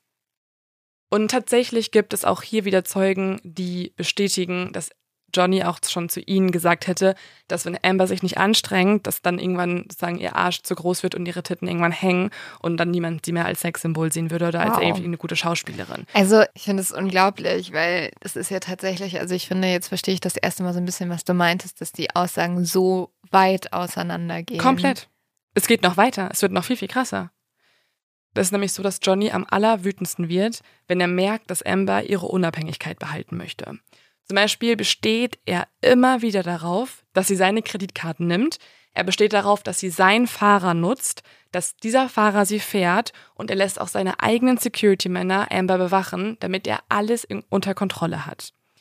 Und dazu sagt Amber Folgendes. Ich denke, dass er dies als normales Verhalten ansah, weil er sich selbst als altmodischen Mann ansieht, als Gentleman, wie er sagen würde. Er ist sehr stolz darauf, sich um seine Frau zu kümmern. Das war ein Teil davon. Ich glaube nicht, dass er Frauen wirklich respektiert. Er mag Frauen, die sein Ego bestätigen, sexy Frauen. Er mag aber keine starken Frauen und er sah mich als eine von ihnen an, besonders gegen Ende unserer Beziehung. Amber sagt auch, dass wenn ihm irgendwas missfällt, dass er Amber dann bestraft. Und diese Bestrafung ist ganz oft in Form was ja auch sehr oft jetzt in den Audio-Recordings klar wurde, in einer Form, wo er einfach geht, wo er ins Badezimmer geht oder das Haus verlässt, in ein anderes Haus fährt. Er besitzt ja mehrere Penthouse in Los Angeles. Und das sind genau die Momente, wenn Amber merkt, dass auch seine Alkoholexzesse wieder beginnen. Denn sie merkt gerade im Jahr 2012, also ein Jahr nach ihrer Beziehung, dass Johnny wieder in alte Muster zurückfällt. Normalerweise würde man mit seinem Partner ja Weihnachten verbringen oder Thanksgiving oder Silvester. Doch Ende 2012 feiern die beiden nichts davon zusammen. Johnny ist nämlich in der Zeit mit Freunden auf seiner Privatinsel und genau das ist auch die Zeit, in der er dann wieder anfängt, rückfällig zu werden. Amber schlussfolgert das später, weil sie so einzelne Sachen, die sie mitbekommt, irgendwie zu einem großen Bild zusammenfügt und sie merkt dann, okay, es muss in der Zeit wieder angefangen haben. Das war die Zeit, wo sie wenig von ihm gehört hat wo er mit Leuten zusammen war, die alle konsumieren, die alle Kokain nehmen oder halt sehr viel trinken. Und tatsächlich gibt es dann auch das erste Mal, wo sie sogar mitbekommt, dass er vor ihren Augen Kokain nimmt. Er hat das ein Jahr lang nicht getan, da wurde nichts getrunken, da hat er hauptsächlich Tee vor ihr getrunken. Und jetzt ist es aber dazu gekommen, dass er in einer Zeremonie plötzlich weißes Pulver aus einer kleinen alten aber Flasche was für holt. eine Zeremonie? Ja, er feiert das so ein bisschen. Sie meinte, dass er so dass er das Ganze irgendwie total zeremoniell gemacht hat. Und sie dachte, okay. das wäre eher so ein Witz für sie, mhm. weil er hat einfach angefangen, plötzlich vor ihr Kokain auszupacken und zu, zu ziehen. Ähm, aber irgendwann wird es halt einfach wieder zu Gang und Gäbe. Außerdem kombiniert er Kokain mit vielen anderen Dingen, so zum Beispiel Alkohol, Medikamente, viele davon übrigens verschreibungspflichtig und auch Gras. Sie sagt, dass Johnny eigentlich immer einen Joint anhatte, also er hat Joints wie Zigaretten geraucht und es gab eigentlich keinen Moment, wo er nicht high war. Sobald er high ist, gibt es dann nur zwei Ausgangsszenarien. Entweder, sagt Amber, macht er sich aus dem Staub, um halt seinen Exzess auszunutzen, um irgendwo in Ekstase zu feiern, mit Leuten weiterzumachen. Oder, wenn er bleibt, zertrümmert er Dinge. Es gibt eigentlich keinen dazwischen. Es gibt nur den Johnny, der flüchtet, der, der sich seiner Ekstase hingibt, also es gibt ja die ganzen Aufnahmen, wo sie mhm. immer sagt, ja, du gehst, du machst dich aus dem Staub, aber ein wahrer Mann würde bleiben und sich dem Ganzen stellen. Und das kann man halt zweierlei deuten. Laut Johnny ist es ja das Zeichen, dass sie weiter streiten möchte. Sie möchte ihn schlagen, mhm. aber er flüchtet, er muss einfach sich dem entziehen und muss sich kann möchte sich nur sich selber schützen. Genau, möchte sich schützen. Ja. Aber laut Amber und dieser ganzen Erzählung mit dem Alkohol und mit der Drogensucht ist es halt ein Moment, wo sie weiß, er wird gehen, er wird tagelang nicht zurückkommen, was auch von Leuten bestätigt wurde, mit denen er auf irgendwelchen Exzessen war. Und wenn er zurückkommt, dann hochgradig aggressiv, oft auch so aggressiv, dass er irgendeinen Gegenstand tritt, schlägt oder eben auch Amber. Und auch davon übrigens gibt es ein Video. Und dieses Video, hast du es gesehen? Mm -mm. Das ist, ähm, also nicht vom Schlagen, aber vom, vom, vom Gegenstände zerstören. Und zwar geht er da in die Küche und es ist morgens und Amber sitzt in der Küche, hat gerade ein Handy versteckt, um die Szene zu filmen. Mhm. Amber steht dann sozusagen an der Seite von der Theke und ist auch so sehr ruhig. Natürlich, sie weiß auch, sie wird aufgezeichnet gerade. Ich kann mir auch vorstellen, dass sie extra ruhig war. Ja, ich finde das ja immer, habe ich genau. ja letztes Mal schon gesagt, ja, das ist immer problematisch von, von der Person, die aufzeichnet. Komplett. Und sie ist halt so, ja, Johnny, warum bist du denn so wütend? Ähm, hast du die ganze Weinflasche getrunken? Und man sieht einfach, wie er total aggressiv in die Küche reinkommt. Dann fällt ihm so eine Küchenpapierrolle um. Und dass die Rolle umfällt, macht ihn so wütend, dass er dreimal mit seinem Fuß total aggressiv gegen den Kühlschrank schlägt. Und er haut so fest, dass der ganze Kühlschrank so vibriert. Und dann ist er so wütend, dass er auch versucht, irgendwie bei seinem Schrank, das sind so Glastüren, die Türen so oft zuzuknallen, dass sie, ich, also ich hatte das Gefühl, er wollte sie eigentlich zum Zerplatzen bringen, also mhm. zum Zersplittern bringen. Und dann geht er zur Theke zurück und ähm, gießt sich so ein riesengroßes Glas Wein ein. Und das ist übrigens auch der Moment, wo Megapint entstanden ist, was ja auch viral mhm. gegangen ist, weil im Gerichtssaal wurde dann dieses Video abgespielt von der Verteidigung von Amber Heard. Yeah. Und ähm, der Anwalt von Amber Heard fragt dann Johnny Depp, äh, warum er, also dieses, dass er sich Mega Pint eingeschüttet hätte, dieses riesengroße Glas Wein. Und daraufhin muss dann Johnny Depp lachen. Aber man weiß, was jetzt nicht irgendwie viral gegangen ist, ist die Tatsache, dass er es selber schon mal als Mega Pint vorher bezeichnet hat. Mhm. Und der Anwalt eigentlich diesen Ausdruck nur noch mal benutzt und sich nicht selbst ausgedacht hat. Also deswegen meine ich, ist alles aus dem Kontext gerissen. Aber ähm, es gibt auf jeden Fall die Szene, die zeigt, schon früh morgens ist Johnny sehr betrunken und sehr aggressiv. Er wirft dann auch so ein Glas, das sieht man dann nicht mehr im Video, man hört es aber nur noch. Und ähm, man weiß nicht, was vorher passiert ist. Es kann sein, dass Amber ihn irgendwie so krass provoziert hat mhm. morgens, aber ähm, dass er immer nur ruhig geblieben wäre, kann Stimmt man mit diesem Video schon mal sehen, ist nicht so. Anfangs hilft Amber dann auch noch beim Aufräumen der Wohnung. Also immer wenn äh, Johnny einen Ausraster hatte, ist ja irgendwas zertrümmert worden. Irgendwann macht sie es dann aber nicht mehr, damit er sehen kann, was er getan hat. Und sie fängt auch an, Fotos von ihm zu machen. Auch diese Fotos wurden oft im Gericht gezeigt und man hat das Gefühl, dass Amber sich darüber irgendwie lustig gemacht hat und ihn fotografiert hat, um ihn zu degradieren. Sie selber sagt aber, sie hat ihn fotografiert, damit klar wird, was eigentlich alles passiert ist. Also damit er später sehen kann, er ist wieder ausgerastet, er hatte einen Absturz, er war irgendwann, sagt Amber, hat sie sich sogar mit seiner Familie, also mit seiner Schwester und mit den guten Freunden des Paares zusammengeschlossen, weil die engsten Leute um Johnny hatten Angst, dass er sich irgendwann auch tötet mit Alkohol, also dass er an einer Überdosis stirbt. Vor allem später in ihrer Beziehung spricht Amber auch immer wieder über dieses Verhalten mit Johnnys eigenen Ärzten und Psychologen und diese sagen ihr, laut ihrer eigenen Aussage, dass Johnnys Verhalten wie eine Psychose sei. Also er könne nicht mehr unterscheiden, was real ist und was nicht und das sei auch ein weiterer Grund, warum sie die Fotos machen muss. Amber fällt auch auf, dass Johnny immer wieder in einem Zustand der bewaffneten Opferrolle lebt. Immer wenn er nämlich über seine Kindheit spricht oder über frühere Beziehungen, dann formuliert er es immer so, als ob er das Opfer sei. Also er muss seine Taten eigentlich nie richtig rechtfertigen, weil er hat ja diese Ausrede, dass er früher ja schon irgendwie Gewalt erfahren hat und dass er eine schwierige Kindheit hatte. Deswegen kann er sich auch alles erlauben. Außerdem fällt ihr auch auf, dass niemand in seinem Umkreis, also Fachleute, Ärzte, Anwältinnen und Anwälte oder andere Filmschaffende, dass niemand von denen sich traut, Nein zu Johnny zu sagen, weil er halt der reichste und berühmste Mensch ist und man diese Menschen einfach nicht verärgern möchte. Und deswegen kriegt er auch nie wirklich Feedback für sein schlimmes Verhalten. Nach exzessiven und gewalttätigen Episoden versucht Johnny dann auch, Amber immer wieder zurückzugewinnen. Also er sagt dann irgendwie Dinge wie, ich werde für dich clean, du musst bei mir bleiben, ich mache das nicht nochmal, ich werde, wenn du gehst, werde ich ohne dich abstürzen, du kannst nicht gehen. Und Amber sagt dazu, obwohl mein Vater, der Alkoholiker ist, nie clean und nüchtern werden konnte, trotz der Bemühungen unserer Familie, ihm dabei zu helfen, dachte ich, ich könnte Johnny heilen. Ich glaubte, dass er sich bessern könnte und dass er das auch tun würde, und ich wollte das bis zum Schluss unbedingt glauben. Ich hatte Hoffnung, dass es irgendwann besser werden würde.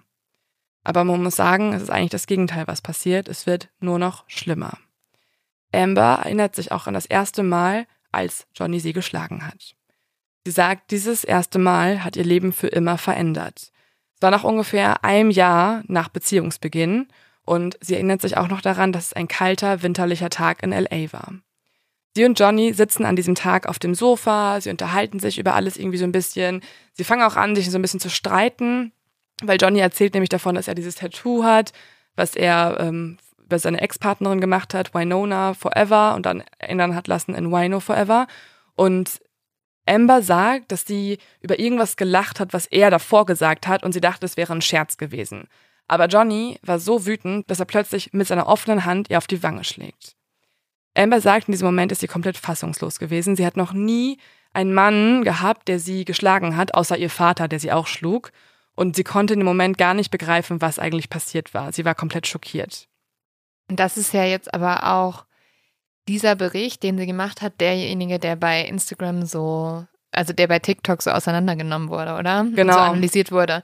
Weil dann wird ja irgendwie gesagt, dass sie gesagt hat, ja, und dann habe ich den Teppich angeschaut und der Teppich war so unglaublich dreckig Mhm. und solche Sachen. Ja. Wo ihr ja unterstellt wird, dass es alles keinen Sinn macht. Also es gibt auch so eine andere Sache.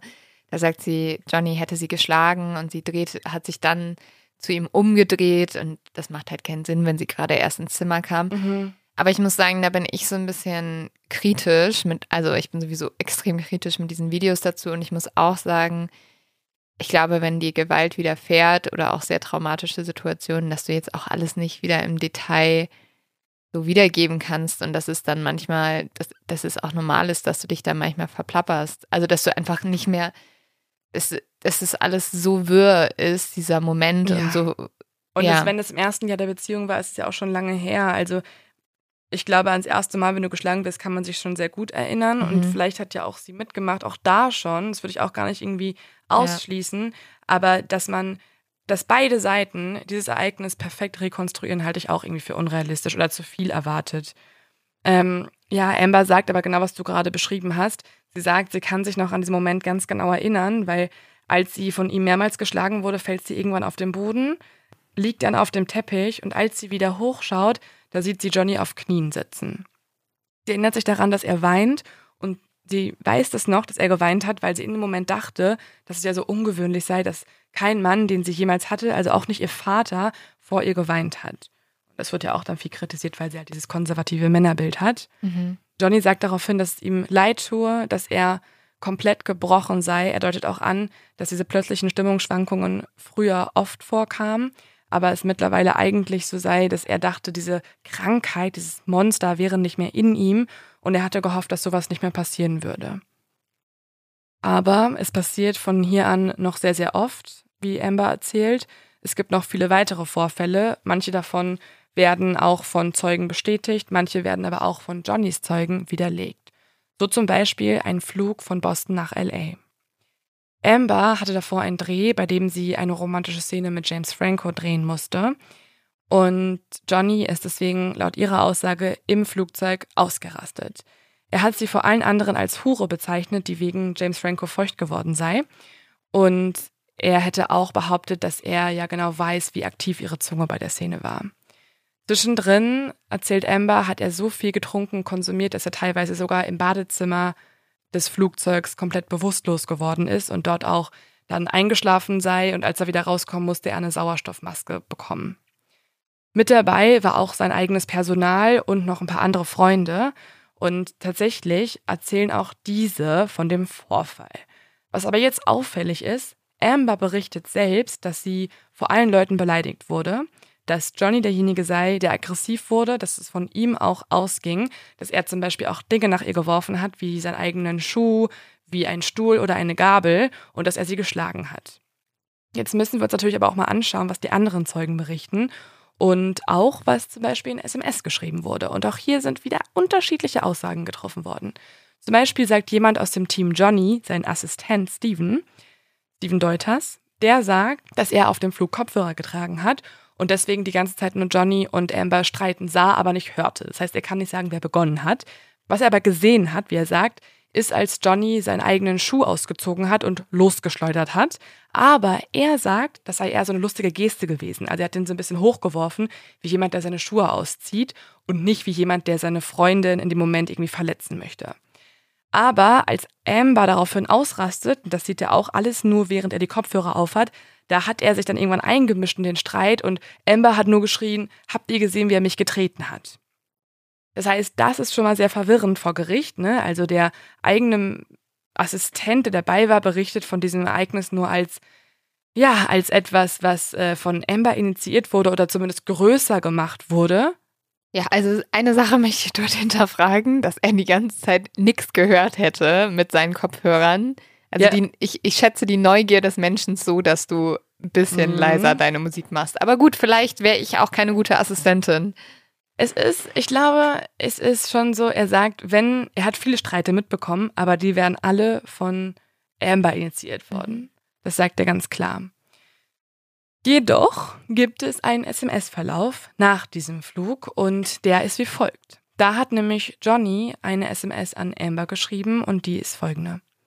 Wieder einmal befinde ich mich in einer Situation der Scham und des Bedauerns. Natürlich tut es mir leid. Ich weiß wirklich nicht, warum oder was passiert ist aber ich werde es nie wieder tun. Ich will mich bessern für dich und für mich. Das muss ich. Meine Krankheit hat mich irgendwie gepackt. Ich kann es nicht noch einmal tun. Ich kann nicht mehr so leben und ich weiß, dass du es auch nicht kannst. Ich muss wieder gesund werden und das werde ich auch, für uns beide. Ab heute. Ich liebe dich. Nochmal, es tut mir leid. Es tut mir so leid. Ich liebe dich und fühle mich so schlecht, weil ich dich im Stich gelassen habe. Dein Johnny. Amber ist so sauer, dass sie auf diese SMS gar nicht antwortet. Also sie schreibt ihm den ganzen Tag nichts. Einen Tag später erkundigt sie sich aber bei seinem Assistenten, um zu fragen, wie es Johnny geht, weil sie sich auch Sorgen macht. Steven Deuters, der eigentlich nichts mitbekommen haben möchte von dem Flug und dem ganzen Vorfall, schreibt Amber aber Folgendes. Er schreibt, Johnny sei krank und, Zitat, habe Schmerzen und, Zitat, dass er sich nicht mehr an viel erinnern kann, aber wir haben ihn durch alles geführt, was passiert ist. Es tut ihm leid, es tut ihm sehr leid, er weint. Er will kein Versager mehr sein, seine Worte. Er ist unglaublich entschuldigend und weiß, dass er Unrecht getan hat. Es war ekelhaft und er weiß es, er war entsetzt. Als ich ihm sagte, dass er dich getreten hat, hat er geweint. Ah, also das ist ja eigentlich ein mhm. fast ein Geständnis, dass es passiert ist. Mhm. Und Amber antwortet darauf hin, dass das schon öfter passiert sei. Also es gibt einen SMS-Verlauf, wo sie aufzählt, es mhm. ist schon mhm. da passiert und da auch und da auch und da auch. Und daraufhin antwortet Steven, ich weiß, es ist abscheulich, aber das ist die eine Seite des Mannes, in den du dich verliebt hast. Entschuldigung. Also der Mann, in den du dich verliebt hast, der wird halt manchmal gewalttätig. Das hast, das hast du mit eingekauft. Ja. Es ist trotzdem auch wichtig zu sagen, dass Johnny wiederum behauptet, diese SMS seien nur so verschickt worden, weil er Steven gesagt hat, schreib ihr einfach, was sie hören möchte. Schreib ihr, es tut mir leid, schreib ihr, ich kann mich nicht mehr erinnern, aber es muss wohl so gewesen sein. Verstehst du? Also ja, aber dann, also dann würdest du das doch nicht mit dem Tritt schreiben, wenn es nicht passiert ist. Eigentlich nicht, ne? Nee, das wird, also, das wäre ja schön dumm. Mhm. Ein weiterer Vorfall, der von Zeugen gesehen wurde, passiert im Juni 2013.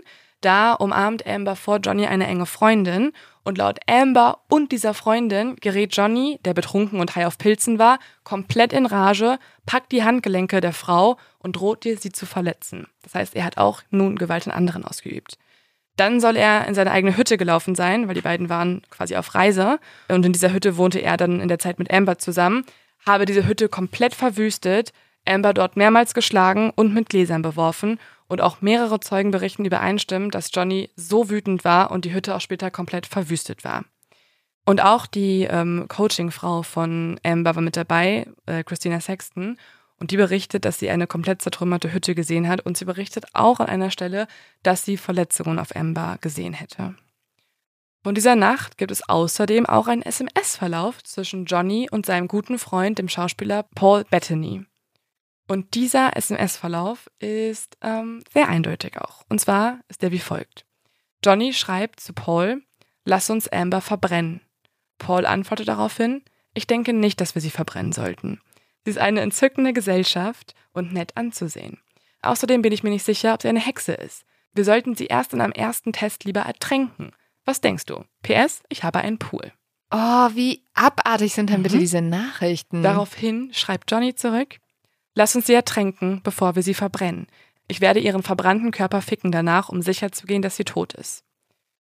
Paul antwortet, genau was ich dachte. Lass uns auf Nummer sicher gehen, bevor wir sie als Hexe deklarieren. Was geht bei Paul bitte auch?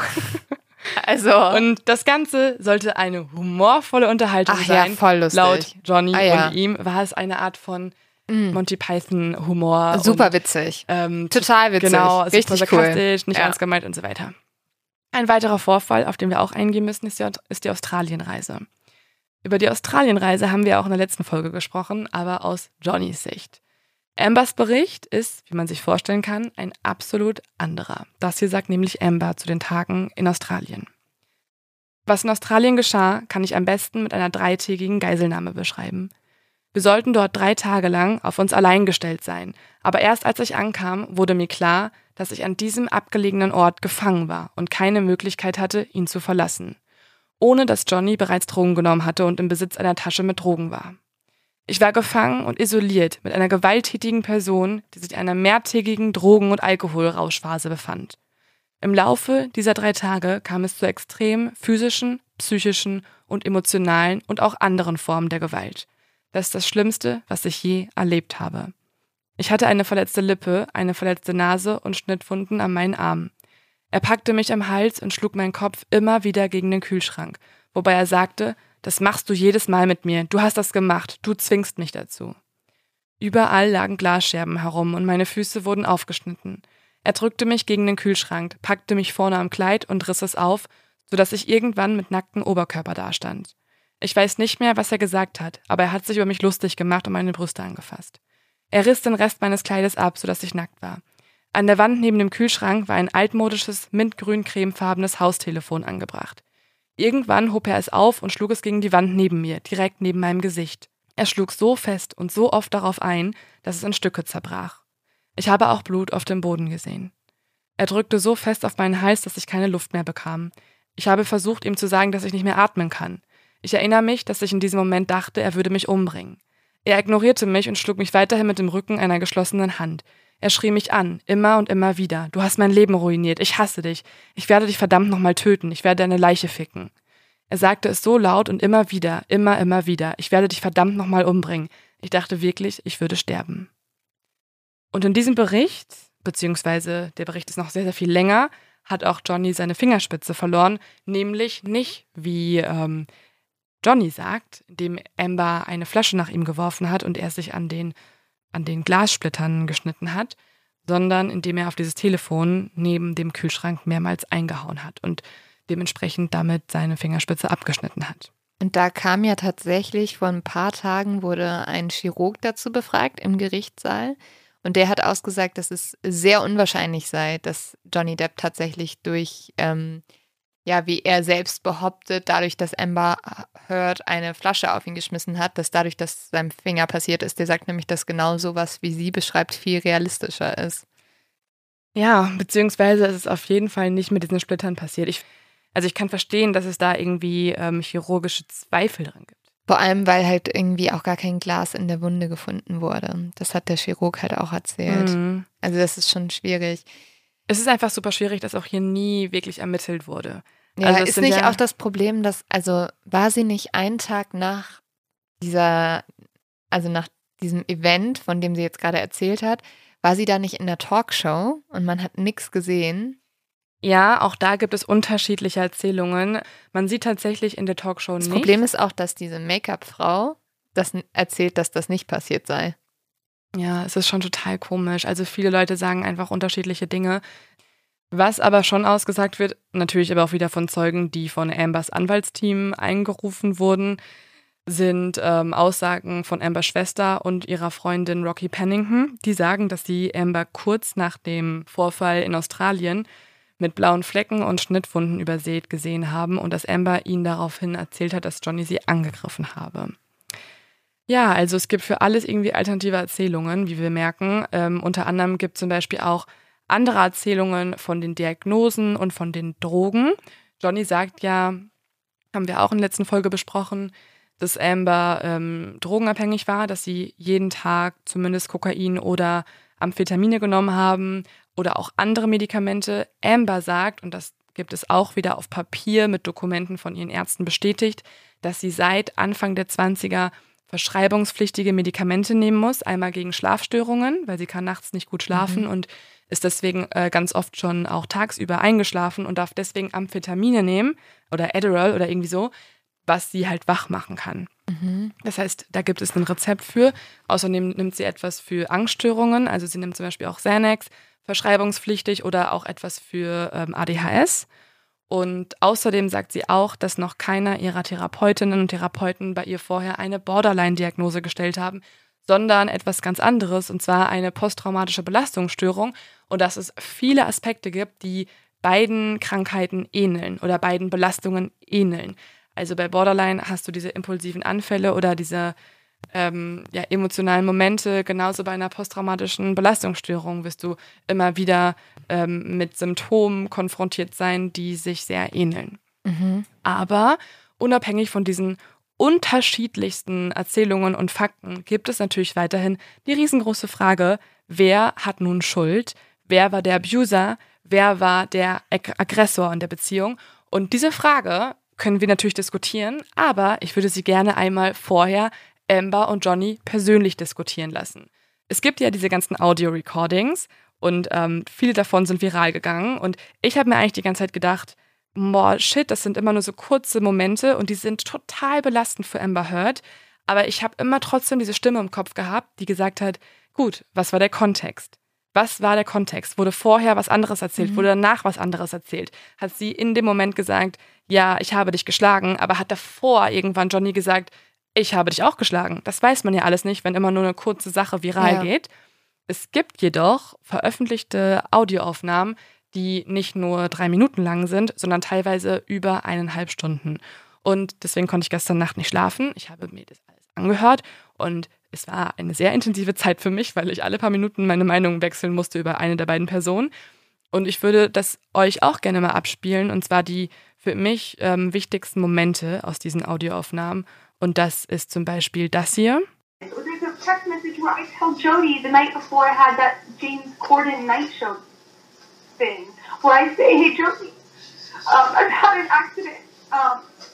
I think I may have, a, I have a busted lip. I may have a busted nose and and um, two black eyes tomorrow because I don't, know how will be until the morning and we may have to cancel. But see up here. I don't know how. I'm icing it. Um, I just I'll let you know in the morning. You know, and things like that. It it doesn't matter. There is nothing that nothing that that will be evident in this case. Und zwar haben wir gerade gehört, dass Amber komplett in Tränen ausgebrochen ist und gesagt hat, dass sie äh, vor der Talkshow mit James Corden total aufgelöst war, dass sie der Make-up-Frau sagen musste, dass sie sie komplett neu schminken müssen, dass sie ein ähm, blaues Auge hat und dass sie auch ihrer Make-up-Frau gesagt hat, sie kühlt das Auge gerade mit Eis und deswegen hofft sie, alles geht klar. Aber im Telefonat zumindest, also da widerspricht Johnny nicht Amber, dass es den Vorfall gab, wo sie das äh, aufgeschlagene Auge hatte. You're gonna have to do this under oath too, you know. I will, because I, the unfortunate part is, I can talk about all of this. Do you believe all this, Emma? Do you believe all this? Oh, yeah, the fuck out of yes, yes. You, you believe you believe I'm an abuser. You believe I'm an abuser. In May, in December, in, in April. Uh, Do you believe you're an abuser? Do you believe you abused me physically? Do I physically believe? I mean, do I believe I physically abused you? Yes. Do you know I'm 115? Well, not anymore, but I was 115 pounds. I'm That's, a 115 pound woman, and you're. I, I have the capacity to abuse. That's not the question. That's not the question. Have I ever been able? Have I ever been able to knock you off of your feet? You started. Off your balance. You started these things. You are going to get up on the stand, Johnny, and say she started it. Really? I have never been able to overpower you. That's the difference between me and you. Why did you try? And that's the difference that the whole world and the jury and the judge will see is that Also gerade Amber Johnny als den Abuser bezeichnet, also als den die missbrauchende Person. Mhm. Und äh, Johnny hat daraufhin sie gefragt, ob sie auch denkt, dass sie selber ein Abuser ja. ist. Und da wird sie ja ganz still erstmal. Genau. Und sie ist ganz still anfangs und dann antwortet sie, bisschen merkwürdig, finde ich, weil sie sagt nicht nein, sie sagt, wie kann ich der Abuser sein? Ich bin doch viel kleiner, ich bin doch viel leichter als du. Ja, ich wiege doch viel weniger. Ich glaube, sie hat so ein bisschen diesen, also durch dieses konservative Bild von Mann und Frau, denkt sie so ein bisschen so, ja, wenn ich dich schlage, dann ist das ja wohl nicht ein richtiger Schlag, weil ich bin ja nicht so stark wie du. Mhm. Was natürlich totaler Mist ist. Also mhm. sorry, es ist egal, wie groß, wie schwer, was auch immer du bist. Wenn du jemanden schlägst, dann schlägst du den und das ist sehr, sehr schlimm. So. Genau. Ähm, aber ja, also das finde ich auch so spannend. Ich finde auch sehr spannend, dass Johnny, also also sie kündigt ja eigentlich an, was sie machen wird. Ja, das können wir auch mal kurz anhören. Not, it's not about that. It would not be about me throwing you under the bus. You know what it would be? It would be released through documented people coming on the record and having the protection to do so that haven't had yet. It would be eyewitness statements. It would be evidence, tons of it, and it would be through years and it would be unbelievable, unbelievable um, to imagine that either I'm in A, a secret fake club, or B, I've had um, a secret what? I've had a secret fight club, or that I have been plotting to do this for the you know for three years, and while taking pictures of it and documenting it, just saving it up for the right time when I'm not asking for any money and have nothing financial to gain from it. But no one is going to believe that. No one is going to believe that one of the two alternatives, either I'm in a fight club or I've been getting going through hair and makeup or going through makeup through all these years where I have corroborating text messages between people that match those dates of those timestamp validated photos of of I would either corroboration between people hearing us or corroboration of next day, you know, um, Whitney sending text message to Kevin, him responding, or, you know, the kind of stuff like between uh, uh, me and people in your life. I, it is insanely cross, uh, cross corroborated then it, it is a plan. I'm going to put makeup on myself and take pictures throughout years and just sit on it for years. That, that while, while having this like imaginary life run parallel to it. Do you understand that I, the pictures I have match with like text messages to my mom back and forth about it? You know, and text messages between, say, Raquel and my, my mom or my, Raquel and my dad. Or, ja, you know, hier hat um, Amber gerade gesagt, also eigentlich okay. hat sie gesagt, Johnny, denk mal drüber nach. Mein, in meinem Fall gibt es so viele Beweismittel. Es gibt Fotos, die mich zeigen, wie ich Wunden habe. Es gibt Leute, die für mich aussagen, die endlich auch mal in einem geschützten Raum sprechen können, die keine Angst haben müssen. Und ähm, denkst du, dass die Jury denken würde, ich hätte das alles gefaked? Das glaube ich nicht, so ungefähr. Ja, also klar, also irgendwo verstehe ich die Drohung auch, dass man dann sagt so, ja, du wirst halt zur Rechenschaft jetzt gezogen für mhm. das, was du getan hast. Andererseits kann man es natürlich auch verstehen als Ding von, hey, du kannst mir gar nichts, weil äh, die Zeit ist gerade hier auf meiner Seite, mhm. Me Too und so. Ich gehe da einfach komplett rein und dann wäre es natürlich super verwerflich, was sie dort gerade tut. Voll. Also entweder droht sie ihm gerade komplett oder sie wehrt sich das erste Mal auch rechtlich gegen ihn. Also es ist immer noch die Frage. Dann gibt es auch diese Stelle, da gibt sie eigentlich zu, dass sie die physischen Streite angefangen hat. You started. You started these things. You are going to get up on the stand, Johnny, and say she started it? Really? I have never been able to overpower you. That's the difference between me and you. Why did you try? And that's the difference that the whole world and the jury and the judge will see is that there is a very big difference between me and you. You cannot automatically, you cannot think that it's just my side. You're fucking killing me. Your fucking people are trying to kill me. You've turned me into a. My boy has to go to school. My boy goes to school and has kids go. So your fucking dad's a wife beater? You don't think about that, Amber. I'm trying. I'm trying. But you know what? You. I loved you for so many fucking years, but you know what? You didn't exist. You don't exist. You're not there. You're not there. You were a fucking made up thing in my head. And I, I can't believe you're doing this to me. Stop. Can't believe it. There's no need to be cruel on top of it. You've been nothing but cruel, and I'm going to court with you. I'm, I, I'm just sitting here defending myself, and it makes you so angry. You have not let up. You keep blaming. No, what you just said. I'm defending myself. What I'm you just said to me. What you just I'm said to me. You're defending yourself against me about something I didn't fucking do, and I'm not gonna fight with you because I know this shit lasts forever. Ja, das haben wir hier gerade gehört. Also es sind irgendwie krasse, krasse Aussagen. Ich war hin und her gerissen während dieser ganzen Aufnahmen. Ähm, es wirkt schon so, als sei Amber Heard diejenige, die die physischen Auseinandersetzungen initiiert hat. Ich würde aber immer noch ein Fragezeichen daran setzen, ob nicht auch mal in einer Alkoholexzess, Drogenphase auch Johnny gewalttätig war oder es auch initiiert haben könnte. Zwar sagt es Amber nicht, aber Amber ist auch nie diejenige, die die Recordings macht. Ne? Also vielleicht hätte sie es anders eingesprochen, anders auch mal äh, formuliert, wenn sie wüsste, dass das am Ende vor Gericht verwendet werden würde. Johnny Depp hat es ja aufgenommen, vielleicht auch in dem Bewusstsein. Es ist total schwierig. Was aber auch spannend ist, ist zum Beispiel die Aussage von der Eheberaterin Laurel Anderson. Die wurde auch jetzt am 14. April in den Zeugenstand berufen. Und diese sagt aus, dass, dass sie ähm, Amber Heard und Johnny Depp während ihrer Ehe beraten hat und dass sie die Dynamik zwischen dem Paar als gegenseitigen Missbrauch bezeichnet.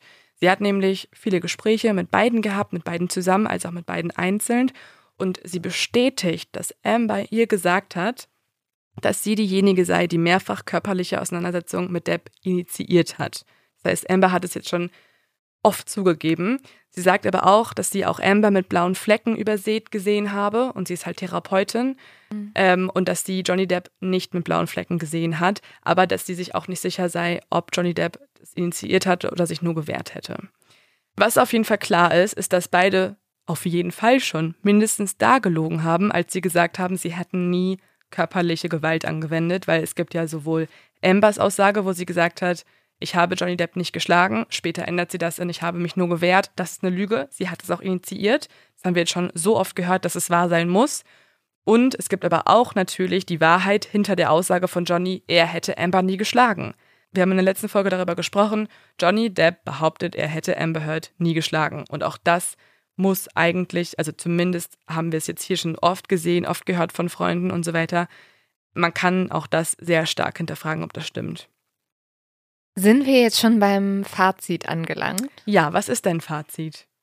Ich würde tatsächlich, glaube ich, dieser Eheberaterin zustimmen. Mhm. Gerade auch, weil sie jemand war, die dieses Paar sehr lange begleitet hat und vielleicht auch noch, als beide gar nicht geplant haben, damit vor Gericht zu gehen. Ähm, und dann, glaube ich, habe ich mir gerade die Frage gestellt, worum geht es in diesem Prozess eigentlich? Weil Wenn ich jetzt ein Urteil fällen müsste, wer wäre in dieser Beziehung die schlimmere Person gewesen? Die Person, von der es ausgegangen wäre, ähm, vielleicht auch der toxischere Part, Mhm. tendiere ich tatsächlich im Moment fast mehr zu Amber Heard, Mhm. obwohl ich auch wirklich sage, man kann es nicht zu 100 Prozent sagen. Mir ist zu viel inszeniert in diesem Prozess. Also wir Mhm. müssen bedenken, zwei hochkarätige Schauspieler, die sich gegenseitig die ganze Zeit bewusst aufgenommen haben, bewusst Fotos gemacht haben, extrem gute Anwälte haben, die ihnen auch ganz genau sagen werden, das sagst du, das sagst du nicht. Mhm. Da wird, werden viele Coachings stattgefunden haben. Das muss man sich immer in den Kopf rufen. Und deswegen finde ich es so, so schwierig zu sagen, was jetzt wirklich hinter den Türen passiert oder was ist nicht passiert. Ich glaube aber, dass beide sich nicht gut getan haben und ich glaube, dass beide eskaliert sind. Und da dieser Gerichtsprozess um die Frage geht, hat Amber Heard gelogen, als sie gesagt hat, ihr ist körperliche Gewalt widerfahren, würde ich fast sagen, eigentlich müsste sie für unschuldig gesprochen werden. Mhm. Also eigentlich dürfte Johnny diese Klage nicht gewinnen, weil ich das Gefühl habe, da wurde er vielleicht mehr angegriffen, aber ich glaube, dass er auch angegriffen hat. Aber Es es, ist halt- unglaublich es ist so schwierig. schwierig. Also eigentlich will ich mich noch nicht mal darauf festlegen, weil Ich finde, also ich ähm, hinterfrage viele der Zeugenaussagen, die pro Johnny Depp sind, weil ich Ja. glaube, das sind seine bezahlten Angestellten, das ist sein Umfeld, die mhm. mit ihm ewig lange zusammenarbeiten, die ihn als Freund empfinden, die mhm. ihn schützen wollen. Also ich glaube, das sind viele, viele Erzählungen, die ihn schützen sollen. Ich glaube auch, dass das Narrativ des ganzen Prozesses geprägt ist von, von einer Internetarmee, die dem Fall nicht gut tut, die beide nicht mehr äh, wahrhaftig antworten lässt. Ich glaube, die mhm. dieser ganze Druck, der online stattfindet, ich glaube, der verändert auch Amber Heard in ihren Aussagen. Ich glaube, sie muss Sie denkt, sie muss mehr schauspielen, sie muss mehr auf die Tränendrüse drücken ja. als nötig. Sie auf der anderen Seite sein. haben wir Johnny Depp, der auf einmal ja mit seinem Anwaltsteam rumtortelt, dann irgendwie dafür gehypt wird, dass er irgendwelche Zeichnungen im Gerichtssaal macht. Es gibt auch Vorwürfe, dass es sogar Pro-Depp-Bots gab. Also äh, da gab es mhm. eine Analyse, das wurde jetzt auch im Prozess besprochen, dass äh, es ein Bot gab, also ein quasi Fake-Account, der äh, Sachen pro Johnny Depp mäßig gepostet hat und dass Teile davon äh, bis zu 20.000 Mal repostet wurden. Also richtige Männerrechtsaktivisten, die eigentlich in Wirklichkeit nicht existieren, sondern programmiert waren. Und all das führt natürlich dazu, dass ähm, die Öffentlichkeit eine Meinung hat. Und wenn die Jury mitbekommt, wie die öffentliche Meinung ist, glaube ich, hinterfragen auch viele ihre eigene subjektive Meinung. Ja. Also es ist super schwierig, da durchzublicken.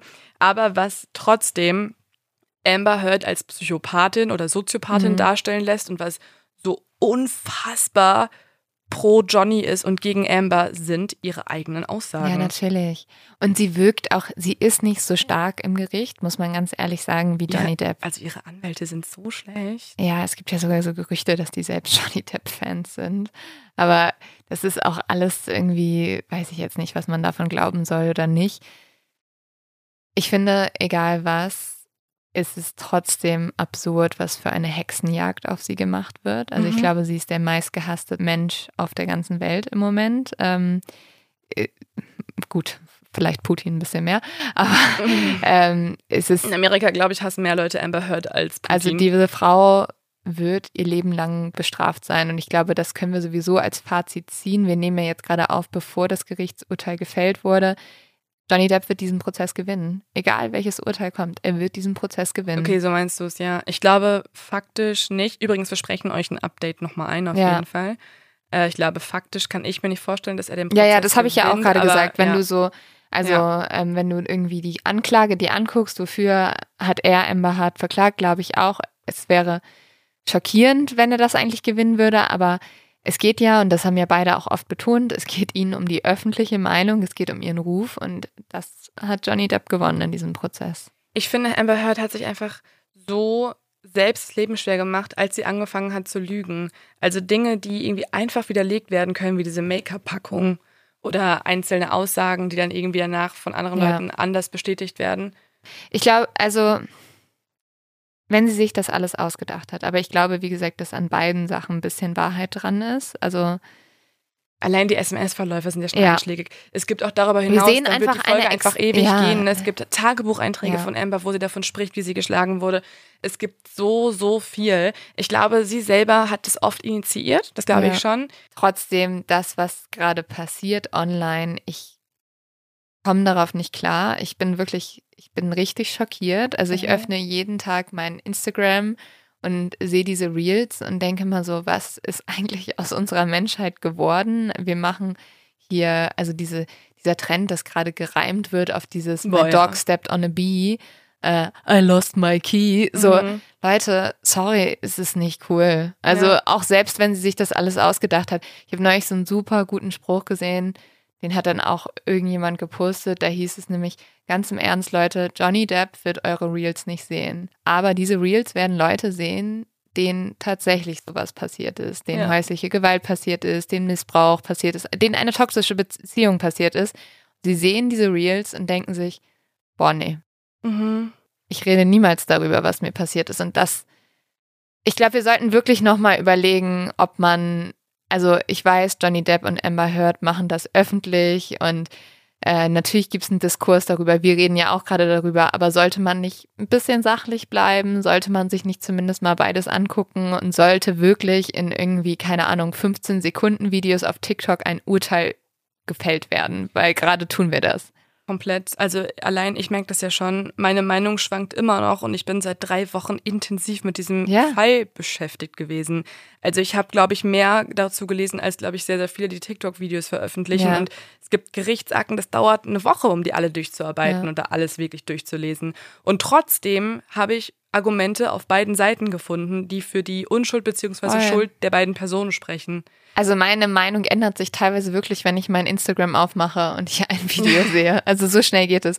Und das ist natürlich auch die Frage, vielleicht um das hier auch so ein bisschen abzuschließen, wie wird die Zukunft von Prozessen sein? Mhm. Also wie wird die Zukunft von großen Kriminalprozessen sein, aber auch solchen Prozessen? Werden wir die jetzt immer so öffentlich austragen? Werden wir sie so öffentlich diskutieren? Ich verstehe einfach nicht, warum das gefilmt werden musste. Warum muss das live übertragen das werden? ist ja in Amerika aber auch so. da, aber auch da ist es ja nicht bei jedem Fall in Amerika so. Ja. Also da müsste ich noch mal auch ein bisschen recherchieren, warum das jetzt dazu kam, weil Amber Heards Anwaltsteam war sehr darauf bedacht, dass es eigentlich nicht passieren sollte. Die waren sehr dafür, dass es nicht live übertragen wurde, wohingegen Johnny Depps Anwältinnen und Anwälte das sehr unterstützt haben, Ja. was ja auch schon zeigt, ne, dass die genau wissen, wer kann sich besser darstellen, wer kommt besser an in der Öffentlichkeit. Aber also ich verstehe nicht, warum, weil stell mal vor, also als Schauspieler meinetwegen bist du gewohnt, dass du irgendwie der Öffentlichkeit stattfindest, ne? Mhm. Aber stell mal vor, du bist ähm, eine Zeugin, ein Zeuge in dem Prozess mit sehr brisanten ähm, eigenen Schilderungen. Vielleicht wurdest du selber irgendwie gewalttätig behandelt von einem der Ja. beiden. Das musst du vor der ganzen Welt erzählen. Und- du wirst gefilmt, ja. jeder sieht deine Reaktion, du, über, du Und da muss das man- Trauma. da musst du auch bedenken, dass jeder, der gerade für Amber Heard aussagt, selbst ins Ja. Fegefeuer der Öffentlichkeit gerät. Ja. Also Ambers Schwester, über die wird sich ja genauso lustig Ja. gemacht jetzt. Das heißt, du kannst eigentlich, also dir kann, du, dir kann bewusst sein, sobald ich was pro Amber Heard sage, Bist aka. Vogue, Ja. was weiß ich, wer wahrscheinlich wir jetzt, wir verlieren jetzt wahrscheinlich auf Instagram, keine Ahnung, 300 Follower, weil wir gesagt haben, es gibt Punkte, wo man äh, sich bei ihr das auch angucken könnte. Also, sorry, also, Ja. nee. Ja. Also, so können wir nicht öffentlich über Sachen diskutieren, wenn wir mit sowas anfangen. Das ist so krass. Wie kann Ja. man denn für ja für zwei Menschen so viele so viel Wut oder Hass empfinden? Also ich finde Ja. es so es sind nicht so eure besten heftig. Freunde, ihr kennt die nicht persönlich. Also ihr saßt nicht mit denen im Wohnzimmer, als das passiert ihr seid ist. nicht verwandt mit denen. Vielleicht habt ihr eine emotionale Bindung, weil ihr echt richtig geil fandet, wie Johnny Depp im Fluch der Karibik geschauspielt habt. Aber sonst, ja. Aber also ich bin unendlich gespannt, wie es hier noch weitergeht. Ähm, ich bin so gespannt, wann der nächste Hollywood-Film über die beiden rauskommt, weil Mhm. also da müssen sich gerade schon irgendwelche Leute die Rechte dran sichern. Oder ich mit auch denen, glaubst du, dass, dass einer von denen nochmal in einem Film auftreten wird? Ja, wenn Johnny Depp. Ja. Ja. Aber es kommt natürlich auf dieses Urteil drauf an und deswegen Cliffhanger, wir springen jetzt in die Zukunft und Leo in vier Tagen oder drei Tagen wird uns jetzt berichten, was passiert ist. Übrigens, Kate Moss sagt ja auch noch aus, ne? Also vielleicht auch da noch kurz ein Update zu. Ähm, aber ja, das machen wir kurz. Und jetzt, Leo, tun wir kurz so, als wäre das genau das, was wir erwartet hätten. Wow, krass, oh, wow. äh. Das, das, also ich habe es auch immer gesagt. Ja, Ansonsten, äh, mein Leo-Tipp an dieser Stelle. Wir laden euch ähm, täglich im Moment zu Johnny Depp was hoch. Also guckt mal auf Instagram vorbei oder auf Facebook bei Mord of X Podcast. Da kriegt ihr die äh, Highlights aus dem Prozess, alle Sachen, die wir hier besprochen haben, die Videos zusammengeschnitten und äh, guckt man die Story rein oder in auf den Feed. Genau. und wir, also, haben, wir haben wirklich Lust, mit euch das zu diskutieren. Also egal, welche Seite ihr habt, so lasst uns gerne sachlich darüber diskutieren und ähm, die Ja, ich bin verschiedenen extrem Punkte. gespannt auf die Reaktionen nach Voll. dieser Folge. Also, ähm, genau, lass uns da gerne eine vernünftige Internetdiskussion aufmachen. Da haben wir richtig Bock drauf. Und sonst, Leute, nächste Woche gibt's wieder richtig stumpfes. Nein, nicht stumpfes. Nein, es wird spannend. Äh, einen spannenden True Crime-Fall. Macht's dann, liebe Exis und alle neuen Exis. Und vielleicht auch nur einmaligen Exis, weil euch hat nur der Du Promi-Talk hast ganz, was interessiert. ganz Komisches gesagt. Du musst nochmal sagen, du hast gesagt, macht's dann. Achso. Oh. Macht's gut, liebe Exis und alle vielleicht neu dazugewonnenen Exis, die ähm, nur hier sind, weil sie den Promi-Talk haben möchten. Und jetzt nochmal ganz Tratsch. kurz zum Schluss. Wir lieben Johnny Depp. Wir lieben Johnny Depp. Wir lieben Johnny Depp. Einfach, also bitte einmal kurz hier noch die Bemerkung später für den Schnitt. Überall, wir lieben Johnny Depp einmal zwischenschneiden. Ja. Einfach random. Wie Einfach die Werbung. Immer, Immer Glas, zwischendrin. Glasgeräusch hier. Wir lieben Johnny Depp. Weiter Wir lieben geht's mit der Johnny Depp. Ciao, ciao. Tschüssi.